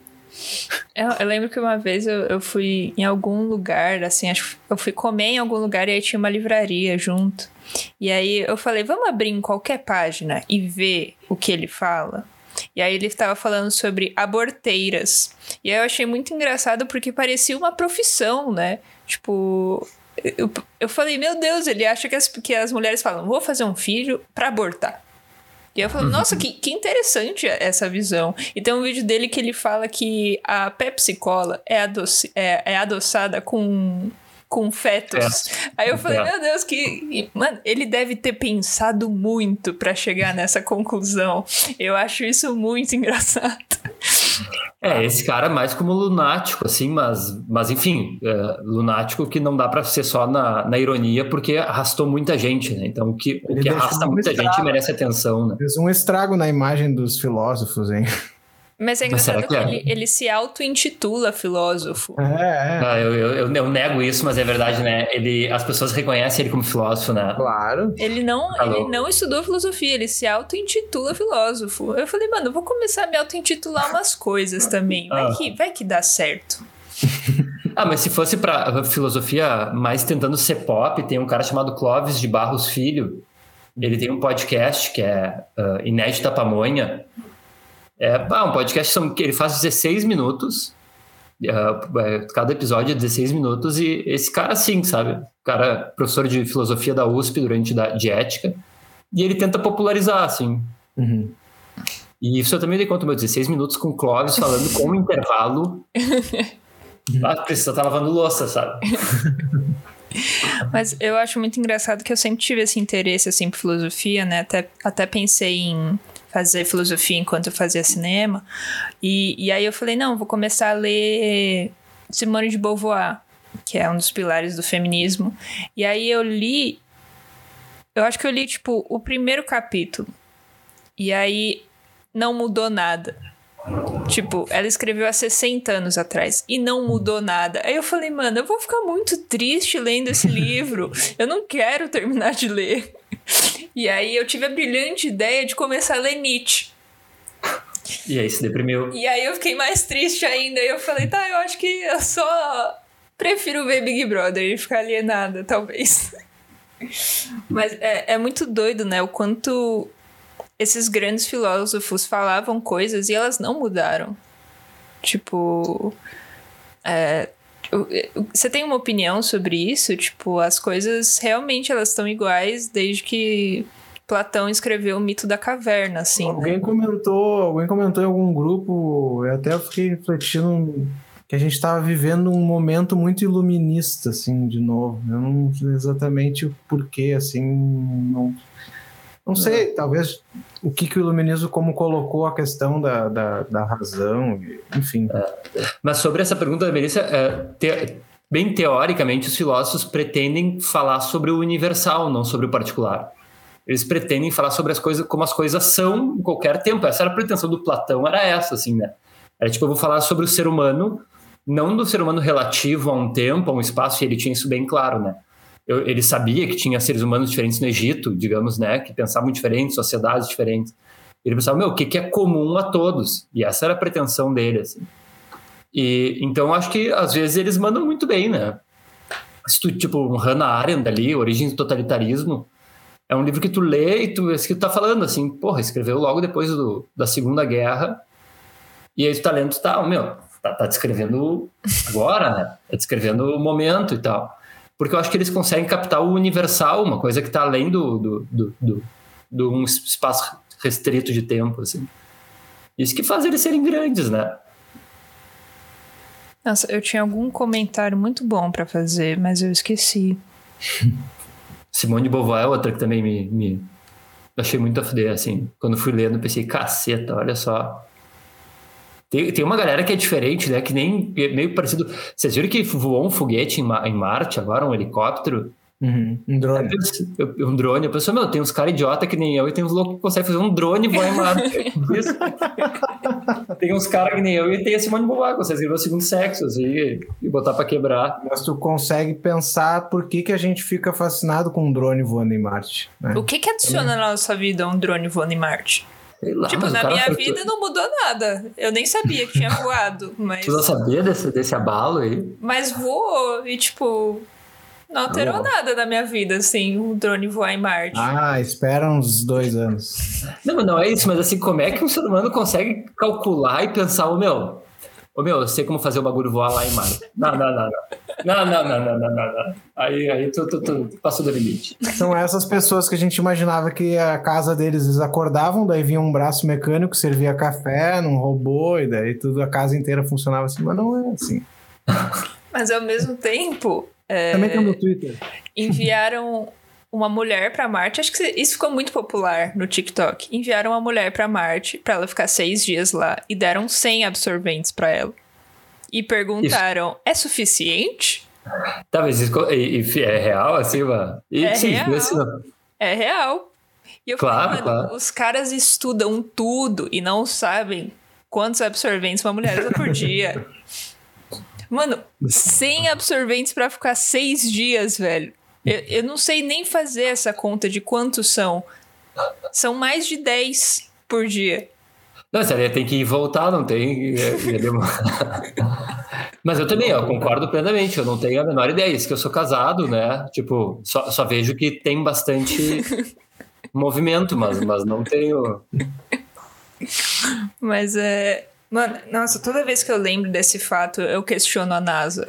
Porque eu penso, porque eu penso não é possível. Eles lançaram um foguete. Mas eles não sabem quantos absorventes a mulher usa. Sabe? O cara não podia ter feito uma pesquisa, porra. Era só perguntar, e aí, mano? Você uhum. não, não, quer ser astronauta? Então dá esse dado aí pra gente, sabe? É. Mas vocês têm alguma coisa que vocês querem comentar, assim? Talvez um assunto bobo, não sei. A gente deixar é, a tristeza um pouquinho de lado. Busquem conhecimento. O, o São Paulo tá bem no campeonato? Ganhou, mano. Ganhou o campeonato? Não, não o campeonato. Não, calma. Vamos com calma. Vamos com calma. Eu sou, eu sou ruim de cultura pop, eu falei. Ganhou, ganhou o jogo da Libertadores ontem. Olha aí. Acho que foi 3 a 0 Aí, aí é vantagem. Eu sei que o Inter jogou contra um time chamado Always Ready. É aí eu até, eu até, comentei no Twitter, eu falei, pô, Always Ready é pior do que uma banda se chamar Jingle Bells. Mas, ô Roger, aí eu tenho que te falar umas coisas, tu tem que dar o, o contexto, meu. Tu botou aquilo ali no Twitter e pensei, do que que esse malandro tá falando, meu? Eu Ah, quase é tive que perguntar ali pra ti, É velho. pra, é pro público que acompanha futebol, que não, não é diferente de mim, né? Eu não. Mano, mas é, é um nome muito bom. Always Ready. E se pá não Nome era um time. E se pá não era um time de um país que fala inglês. Porque não é Não, é boliviano. Always é boliviano. Ready, mano. Boliviano. Mas eles têm essa. Tem um outro que se chama The Strongest também. Que quando começa a Libertadores, você vai vendo que tem esses nomes em inglês. Deve ter alguma boa explicação, que Ah, infelizmente tem eu não posso. o, o River Plate, né? Que é bem famoso. É verdade. Que- Ah, o Roger tá pisando num terreno super. Desculpa, fala mesmo. Não, eu, eu, acho, eu acho curioso, porque eu acho que não tem um time brasileiro, assim, não que eu conheça, que tem um nome em inglês. Tem, tem aquele que é o pior time do mundo, o Ibis, mas eu acho que é só um nome mesmo. Eu Mas. tava dizendo que o terreno é perigoso pro Roger porque ele não sabe nada. A Bianca, nada. que sabe tudo de futebol, ele vai ter que chamar a Bianca ou dizer, ô Biri, ô Biri, como é que é o nome daquele negócio que Não sei nada, não sei nada. Eu acompanhei futebol em algum momento dos anos 90 e lembro de um jogador tipo César Prates. Acho que o, o futebol tem, tem tido uma caída muito grande, né? Tipo, antes muitas pessoas acompanhavam futebol, assim. Não sei se porque talvez estava em alta e o Brasil estava ganhando, mas eu vejo que cada vez menos pessoas acompanham futebol, assim. Não sei se é uma impressão minha da Será? minha bolha. Eu acho que é bolha. Porque eu acho que a, a bolha pode estar vendo bastante basquete, que agora o basquete está ganhando força, né? Futebol americano e tal. Esses, esses ganharam com uma bolha, mas eu acho que. Eu acho que o futebol tem força ainda. É, eu acho que o pessoal não vai tanto no já não ia tanto no estádio, né? Eu acho que virou uma coisa mais cara, assim, mais difícil, um programa um pouco mais caro de ser feito. Talvez essa impressão de ir ver o jogo, né? Mas eu acho que o futebol é muito gigantesco, muito, não tem. E, e um assunto mais leve, e a leitura, vocês acham que tá rolando aí na, na galera da sociedade? Assim, a galera dá umas lidas nos livros, ou vocês acham que caiu muito em. Mano, o último livro que eu acho li foi Revolução dos Bichos, eu acho. Ano passado. E aí, e fazia muito tempo que eu não lia. Aí eu comecei a ler Crepúsculo. Eu falei, não, quero ver esse livro novo de Crepúsculo que saiu. E aí eu lia 10 minutos antes de dormir. E aí eu comecei a ler Revolução dos Bichos. E aí eu ia começar Admirável Novo Mundo. Aí eu li um capítulo e parei de ler desde então. Mas eu, eu acho, eu sinto que as pessoas têm lido cada vez menos. Tipo, eu acho que isso é inegável, assim. Ah, Tenho dúvida. Acho que em comparação a outra. É que tem muito mais oferta de outras coisas, né? Acho que, enfim, por isso aí, sim. Mas eu acho que. Cara, acho que nunca se leu muito assim aqui, assim. Acho que a gente nunca teve mu- muito consumo de livro, assim. Não sei, velho. Não sei se diminuiu. Talvez com a pandemia tenha aumentado, né? Acho que. Eu fui um que li muito mais na pandemia porque vira um programa das 5 da tarde, lê livro. Mas eu acho que com esses. Tipo, cada, cada hora uma coisa é modinha, né? E aí agora é, é modinha ser hipster. Então eu acho que ler tá se tornando uma coisa, tipo, mais. Mais uma questão de imagem, assim, tipo. Eu, eu lembro que, que eu assisti um vídeo da Jout Jout. E aí, o, o ex-namorado dela, o Caio, ele lia livros super tranquilos em casa, mas quando ele ia sair pro metrô, ele queria um livro que ele parecesse muito da hora. Tipo, pras Tá pessoas, sendo que a galera do metrô ali nem tava. pro, pro pessoal olhar pra ele e falar, nossa, esse cara é muito inteligente. Porque, o acho, tá lendo um. porque acho que tem isso, tipo, eu não olho bem uma pessoa que tá lendo Como Ser Foda. Sim. Eu não sei vocês, mas pra mim essa essa essa não sei se é uma trilogia, sim, essa esse monte de livro que tem foda no nome, eu, eu não enxergo de, um, de uma maneira boa. Então, mas não sei, podem ter pessoas que falam, caralho, tá lendo como ser foda, mano. Eu curto quando as pessoas estão lendo, eu acho, eu acho tri, assim. Acho que é que nem em feira. Eu já tenho meio como se fosse uma coisa antiga. Ah, o cara ir na feira, sabe? Ah, Uma coisa pré-histórica que todo mundo sempre vai. Feiras devem ter existido desde o começo da humanidade e tal. Então, Em Porto Alegre tem a Feira do Livro, inclusive. Ah, na USP tem a Feira do Livro. É, que é um evento famoso é um, na, no calendário da cidade, só que só diminui o público. É porque antes, de fato, tinham mais oportunidades de preços melhores dos livros. Hoje, né, na internet, acho que é muito difícil concorrer com isso. Mas a gente se orgulha porque é um programa cultural. Então vai lá, o Porto Alegrense, na Feira do Livro, tomando seu chimarrão e vendo livros, sem comprar nenhum, mas gostando muito de ficar ali num ambiente de livros. O que eu acho legal, né? Melhor do que ter, sei lá, um monte de arma, Feira das Armas. Aliás, eu vou botar mais uma inspiração minha aí, que falaram da USP. Tem um cara que é o chavoso da USP, é o Thiago Torres. Uh, um é... beijo chavoso da USP. e nunca ouviram falar? É o cara que traduz os livros para uma linguagem mais atual? Ele, ele, ele tem um canal e ele é marxista, assim. E ele daí fica fazendo, mas eu, eu admiro bastante, ele faz vídeos de 30 minutos, explicando um, tro, um sabe? É uma linguagem pop, acessível, assim, pop. Você eu assistiu algum vídeo dele inteiro? Claro, não, ele. eu só não assisto, tipo, na TV. Eu ponho para escutar e escuto, né? Uhum. Mas assisti, assisti o vídeo inteiro. Ele, ele manda muito bem. Ele manda muito bem. Tu é um bom consumidor de podcasts, né, Azama? É, eu, podcast eu consumo mais que YouTube. YouTube eu consumo como foi podcast, assim. É legal também. Mas é uma esse é legal também, meu. O cara tá fazendo um trabalho tri de divulgação de trabalho intelectual, assim. É, perguntaram aqui qual a erva mate favorita de vocês. ah, Rodrigo não toma mate. Ah, é clássica. Aí, ó. Chimangão. Aí, aí, aí o cara. Mas tá muito tarde pra tomar, não vai dormir. Tertúlia é o nome da erva. Ah, fazendo propaganda, merchan aqui. É. é. Esse é um amigo meu, inclusive, que é o, é o Pedro. Ele, inclusive, faz filosofia e música. Então, ele é tipo. E aí ele toma chimarrão e ele é São Bernardense. E aí ele fez essa pergunta. Eu falei, mano, tudo bem. Eu, eu não gosto muito de chimarrão, eu acho muito amargo. Eu super adicionaria açúcar. Mas aparentemente. Também dá. Cê, aí cê... vira tererê. Tererê vai açúcar? Eu achei que era só gelado. Eu acho que tem. Ah, não sei, eu não quero. Regionalismo, vamos me bater. É, eu ia dizer que, que ele, ele tá buscando futebol e regionalismo, ele tá jogando nos terrenos que ele não. Chama Biri de novo aí. Biri, Biri, como é que é o negócio do chimarrão aqui nesse? Desculpa aí, pessoal do Mato Grosso.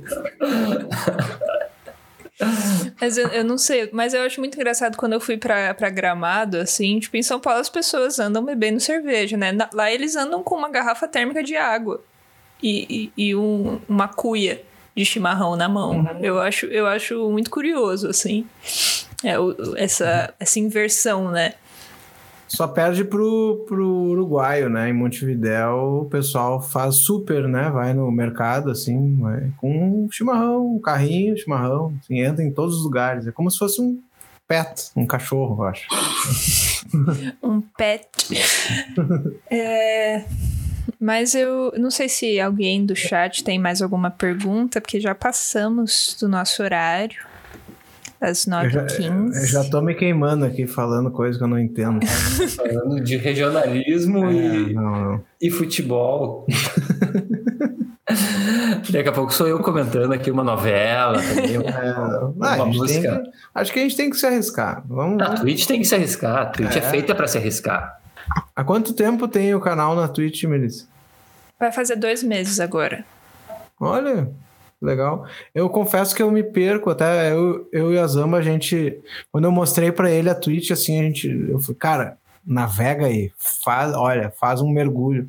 E foi tipo, que que é isso, velho? Me lembro que a gente ficou.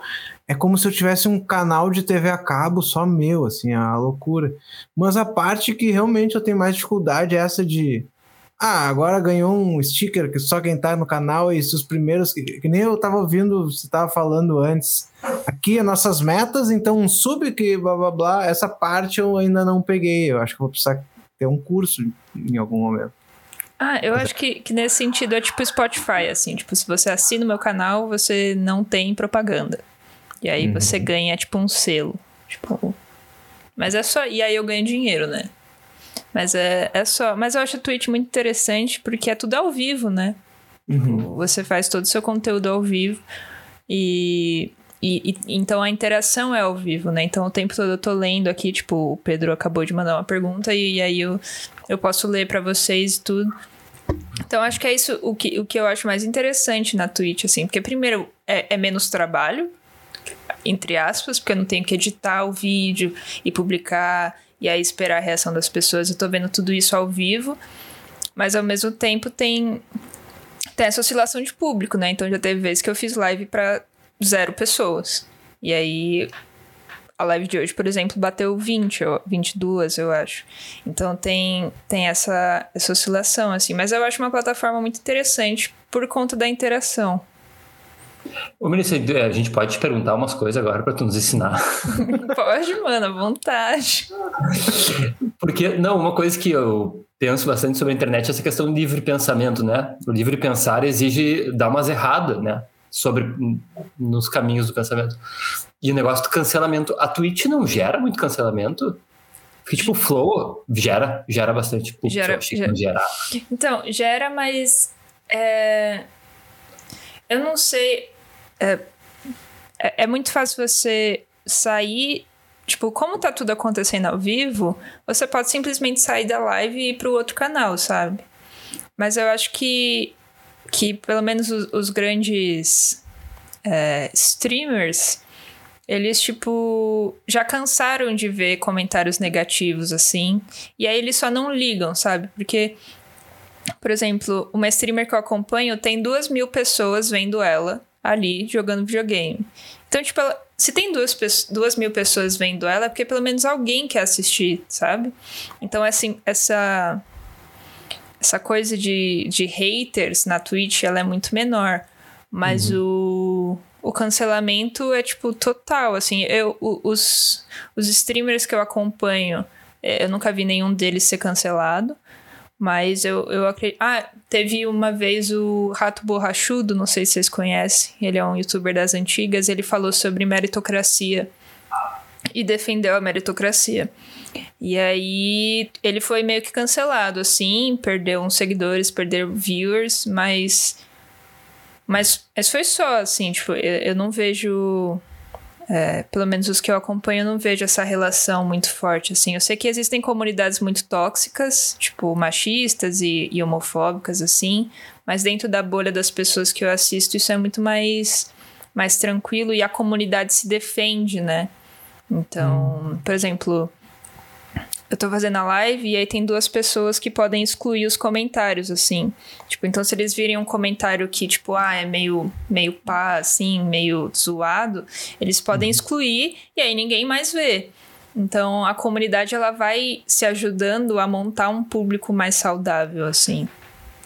Hum, mas a, a, comunidade ele sabe, por exemplo, ou tem interesse, imagino que não, né? Mas tem interesse em saber o posicionamento político daquele streamer ali que tá jogando um jogo eles, e o cara fala um, um, posicionamento político e daí metade sai porque não concorda e diz, ah, acho que eu tô aqui para ver o jogo, não pra ouvir política e tal. Tem, rola isso também? Ah, eu acho que rola em todo lugar, né, na verdade. Mas uhum. eu acho que às vezes é meio... Não sei, você ficar oito horas ali com o público, eles devem saber o que você pensa, assim, eu acho. Sim. Porque quando é ao vivo, você não consegue ficar se policiando o tempo inteiro, né? Então eu acho que que, que, claro, deve, as pessoas devem, devem sair por causa de uma opinião política conflitante, mas, cara, quando a pessoa faz 40 horas de live semanalmente, eu acho que você sabe o que ela pensa, sabe? Então. Sim. Uhum. 40 acho... horas, velho. Semanal. Vai, é um trabalho em tempo integral. Sim, tipo, eu abro a live às quatro e fecho às seis, né, na semana. Mas os streamers que, que é a profissão deles mesmo, eles abrem às quatro e fecham à meia-noite. Então é, é realmente o trampo deles, assim, tipo, oito horas por dia sentado na frente do computador jogando. Uhum. E as pessoas assistem, o que é o que eu acho muito bizarro. Pode ser uma impressão minha, esse, se há esse cancelamento, ele repercute menos, assim, do que o cancelamento do Instagram ou no Twitter, né? Assim, me parece. Nem não, parece. não me lembro de ver nenhuma notícia. Ah, não sei quem falou algo ou se posicionou na Twitch e, e por isso foi cancelado, assim. Né? Teve. O que eu vejo mais é, ah, famoso colocou uma foto no meio da pandemia lá no Instagram e aglomerado e foi cancelado. Teve só uma vez que. Mas aí, tipo, foi uma pessoa da Twitch, só que isso aconteceu no Instagram. No Instagram não, no Twitter. Então ela é uma pessoa famosa nas lives. E aí ela. E aí alguém falou mal dela. E aí ela tweetou que homens são babacas. E aí veio um cara e falou: não são todos homens. E aí ela justificou o que ela quis dizer. E. E aí ela perdeu o patrocínio de uma marca. Olha. E aí isso ficou repercutiu muito assim, as pessoas que não eram que não acompanhavam a Twitch ficaram sabendo desse evento porque foi muito forte assim, tipo, porque a marca patrocinava pessoas que falavam mal de mulheres que eram claramente machistas, mas aí ela falou mal de homem e perdeu o patrocínio. Então, isso ficou muito muito falado assim. Não sei se ela ganhou patrocínio de outra marca, mas é, te- teve esse, esse evento, assim. Mas acho que só também que eu, que eu tenha conhecimento. Acho que foram, foi só esse, assim. É. É, o, tema, o, tema, o tema nos interessa, né? A gente tá É, sempre- eu tô com um certo receio porque eu não sabia se tererê tinha açúcar, eu acho que já era pra mim. Bom, mas eu acho que é isso. Queria agradecer muito vocês pela live. Foi muito, muito legal. É, a gente tratou diversos assuntos aqui: tererê, e Big Brother, e, e música, e o nome do Rodrigo, que é Roger também. Mas. Ah, tem uma pergunta que é a pergunta que eu faço para todos os entrevistados: que é o que vocês acham sobre o boné sem aba? É, eu não sei nada de cultura pop, tem boné sem aba também agora, meu. Ah, o mundo tá me sobre. Eu diria que é uma touca de nadar, né? Então, mas a questão é. A touca não tem aquele negocinho de regular atrás. Ah, E ela é. A touca é mais molinha, né? O, o boné é mais durinho, assim. Posso pesquisar aqui, boné sem aba, só pra poder ter uma opinião fundamentada. não sei se eu já vi um boné sem aba. Não vi, não vi. Sabe, É moda? Sabe o do Kiko, assim? Sim, mas tem uma abinha. Então, mas aí você tira a abinha. Hum, aí fica um- uma touca. Ah, ô, meu, eu não falo mais nada. Quando, eu quando meus alunos começaram a usar meião de futebol pelo joelho, meu, coisa babaca, velho. Tipo, acha esses meião aí, de repente tá todo mundo usando meião pelo joelho, então a galera tem que, tem que fazer o bagulho que quer, meu. Eu acho que eu diria que é tudo bem, porém não utilizo. Vocês comprariam um boné sem aba? Só pra dizer pra alguém que eu tenho um boné sem aba, mas eu nunca usaria. Eu já, me- eu já me considero meio velho, assim, não sei, pode usar com quase 40, como é que funciona? Em uma festa fantasia, talvez. É, De Kiko? de que... É, eu não sabia, eu vou, eu vou... Mas não chegou, ao menos em Porto Alegre, aqui na, na, na banda que eu dou aula, não chegou o boné sem aula. É, é porque é- é- essa banda do meu amigo Pedro, eles queriam fazer coisas diferentes para a loja. E surgiu essa ideia do boné sem aba. Então eles estão fazendo essa pesquisa de campo, se as pessoas comprariam a- primeiro a ideia, né? Que aí tá sendo não a resposta, mas depois o produto. Eu, eu tô até... Ah, mas existe ou não existe? Existe, pô. Ah, tô olhando aqui na internet, ah, é... Vou procurar. É legalzinho. Eu tenho uns amigos que tem uma banda, chama Jingle Bells, e eles decidiram lançar uma bermudinha, um shortinho bem pequenininho, assim. Mas é, é menos, menos hypado, né? Menos... Não, é muito hypado. É um short maravilhoso que está à venda. É maravilhoso. Podem comprar, principalmente no calor, é ótimo. É o short que a gente tá usando no clipe de tudo trocado, e daí a gente fez ele e vende, né? Daí várias tem, cores, tem várias cores, tem verde. É, vermelho. Acho que agora tem. Esgotou alguns, mas tem vermelho e roxo, que é o último lançamento, roxinho.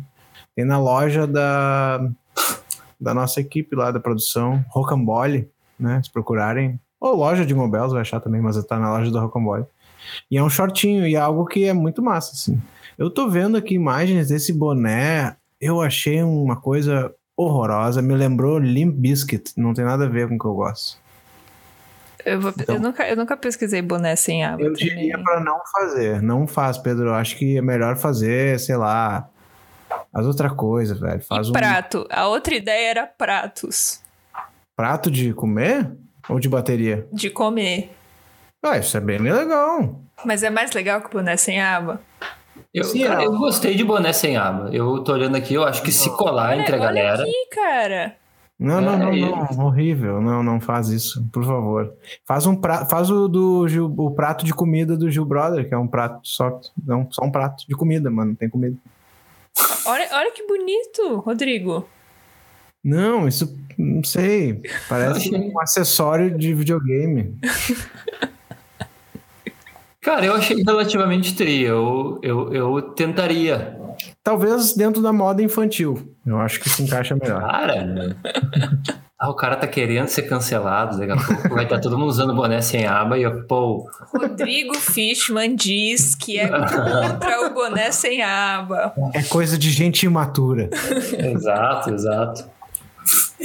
Bom, mas fechando então com essa opinião aí sobre boné sem aba, onde um, um- são duas opiniões aqui. Um filósofo diz que, que usaria, O cara que teve disciplina de estética na faculdade, bom lembrar. mas ao mesmo tempo um publicitário diz que não aprova. É, É, tem esse Então- lado, é verdade. Fica aí. Mas Fica. muito obrigada pela presença, foi, foi muito massa esse papo, foi, foi muito legal mesmo. Vou apro- aproveitar então para não ser só destrutivo, não quero acabar com a ideia. Não façam um boné sem aba, mas façam um skate de dedo da banda. Aí, anotem a sugestão: Tech Deck da tijolo. Mas vocês querem falar alguma coisa para encerrar? Pô, Não, Eu vou só te agradecer. Curti, curti um monte, meu. Minha primeira incursão na Twitch. Tava louco pra fazer, pra fazer um papo assim. Muito obrigado, Melissa. Legal por convidar mesmo. Obrigadão. Quero agradecer também. Obrigadão, Melissa. Obrigado, Melissa. Obrigado, Pedro, que fez a ponte, né? Acho que foi ali no Twitter para ver. A gente colocou em prática várias coisas que a gente falou hoje, né? Foi através do Twitter que a gente fez algo, da Twitch, com contatos, e a gente vai se conectando assim, trocando ideia. E é sempre muito bom, sempre muito legal. Obrigado e parabéns por esse espaço. Todo o papo foi muito legal, muito conduzido, muito massa, assim. Gostei bastante. Obrigadão. Então, eu espero que a gente possa fazer isso presencialmente um dia. Acabou a bateria da minha câmera. É, no timing perfeito. Ah, Mas muito obrigada. E tchau. Tchau, Tchau, tchau. valeu, valeu, valeu. pessoal. Obrigado pelas perguntas também. Beijo, Fish. Beijo, Azambli. E aí, chat? Vocês curtiram, mano? Foi da hora, mano. Nossa, eu tô. Mano, eu não consigo descrever a felicidade que eu tô sentindo, sério. E, mano, obrigada demais, demais, demais mesmo por todos vocês que colaram. Foi super massa. E nada disso seria possível sem vocês, mano. Então, queria agradecer demais mesmo. Foi, foi, mano, foi legal demais, velho. Eu tô muito feliz, chat. Muito feliz, muito feliz, muito feliz mesmo. É... Mano, em menos de dois meses de programa, nós tivemos a chance de entrevistar um cara do Jingle Bells. É, é muito importante a presença de vocês e ver o quanto vocês apoiam esse, esse projeto. É, é muito importante, muito importante mesmo ver que tem pessoas que acreditam nisso e, enfim. Um canal que é claramente uma menina gay conduzindo e tudo, um projeto que é claramente gay. É, isso é muito importante. Então, queria agradecer pela presença. Se você não me segue nas redes sociais, está em cima tudo. É, me joguei, Mel Yurie, me joguei. E também. Eu ia falar mais alguma coisa. É, dialoguei da semana que vem. O dialoguei da semana que vem ia ser com uma prima minha que é jogadora profissional de futebol, mas ela tem jogo. E aí não vai dar. Então, o dialoguei da semana que vem é com o meu queridíssimo amigo, mano, um cara importante demais para mim, que é ninguém mais, ninguém menos que Pietro de Pompei ou Pietro Zanuto. É, vai ser um papo muito, muito, muito, muito legal. Eu tô, tô bem feliz. É, alguns males vêm para o bem, né, guys? Então eu tô muito feliz mesmo. É, Pietro, mano, Pietrinho. Então vai ser massa. É, eu tenho mais alguma coisa para falar? Enfim, chat, muito obrigada pela presença de todos. A gente se vê amanhã ou segunda. É... Mas é isso. Um beijo para vocês e até a próxima.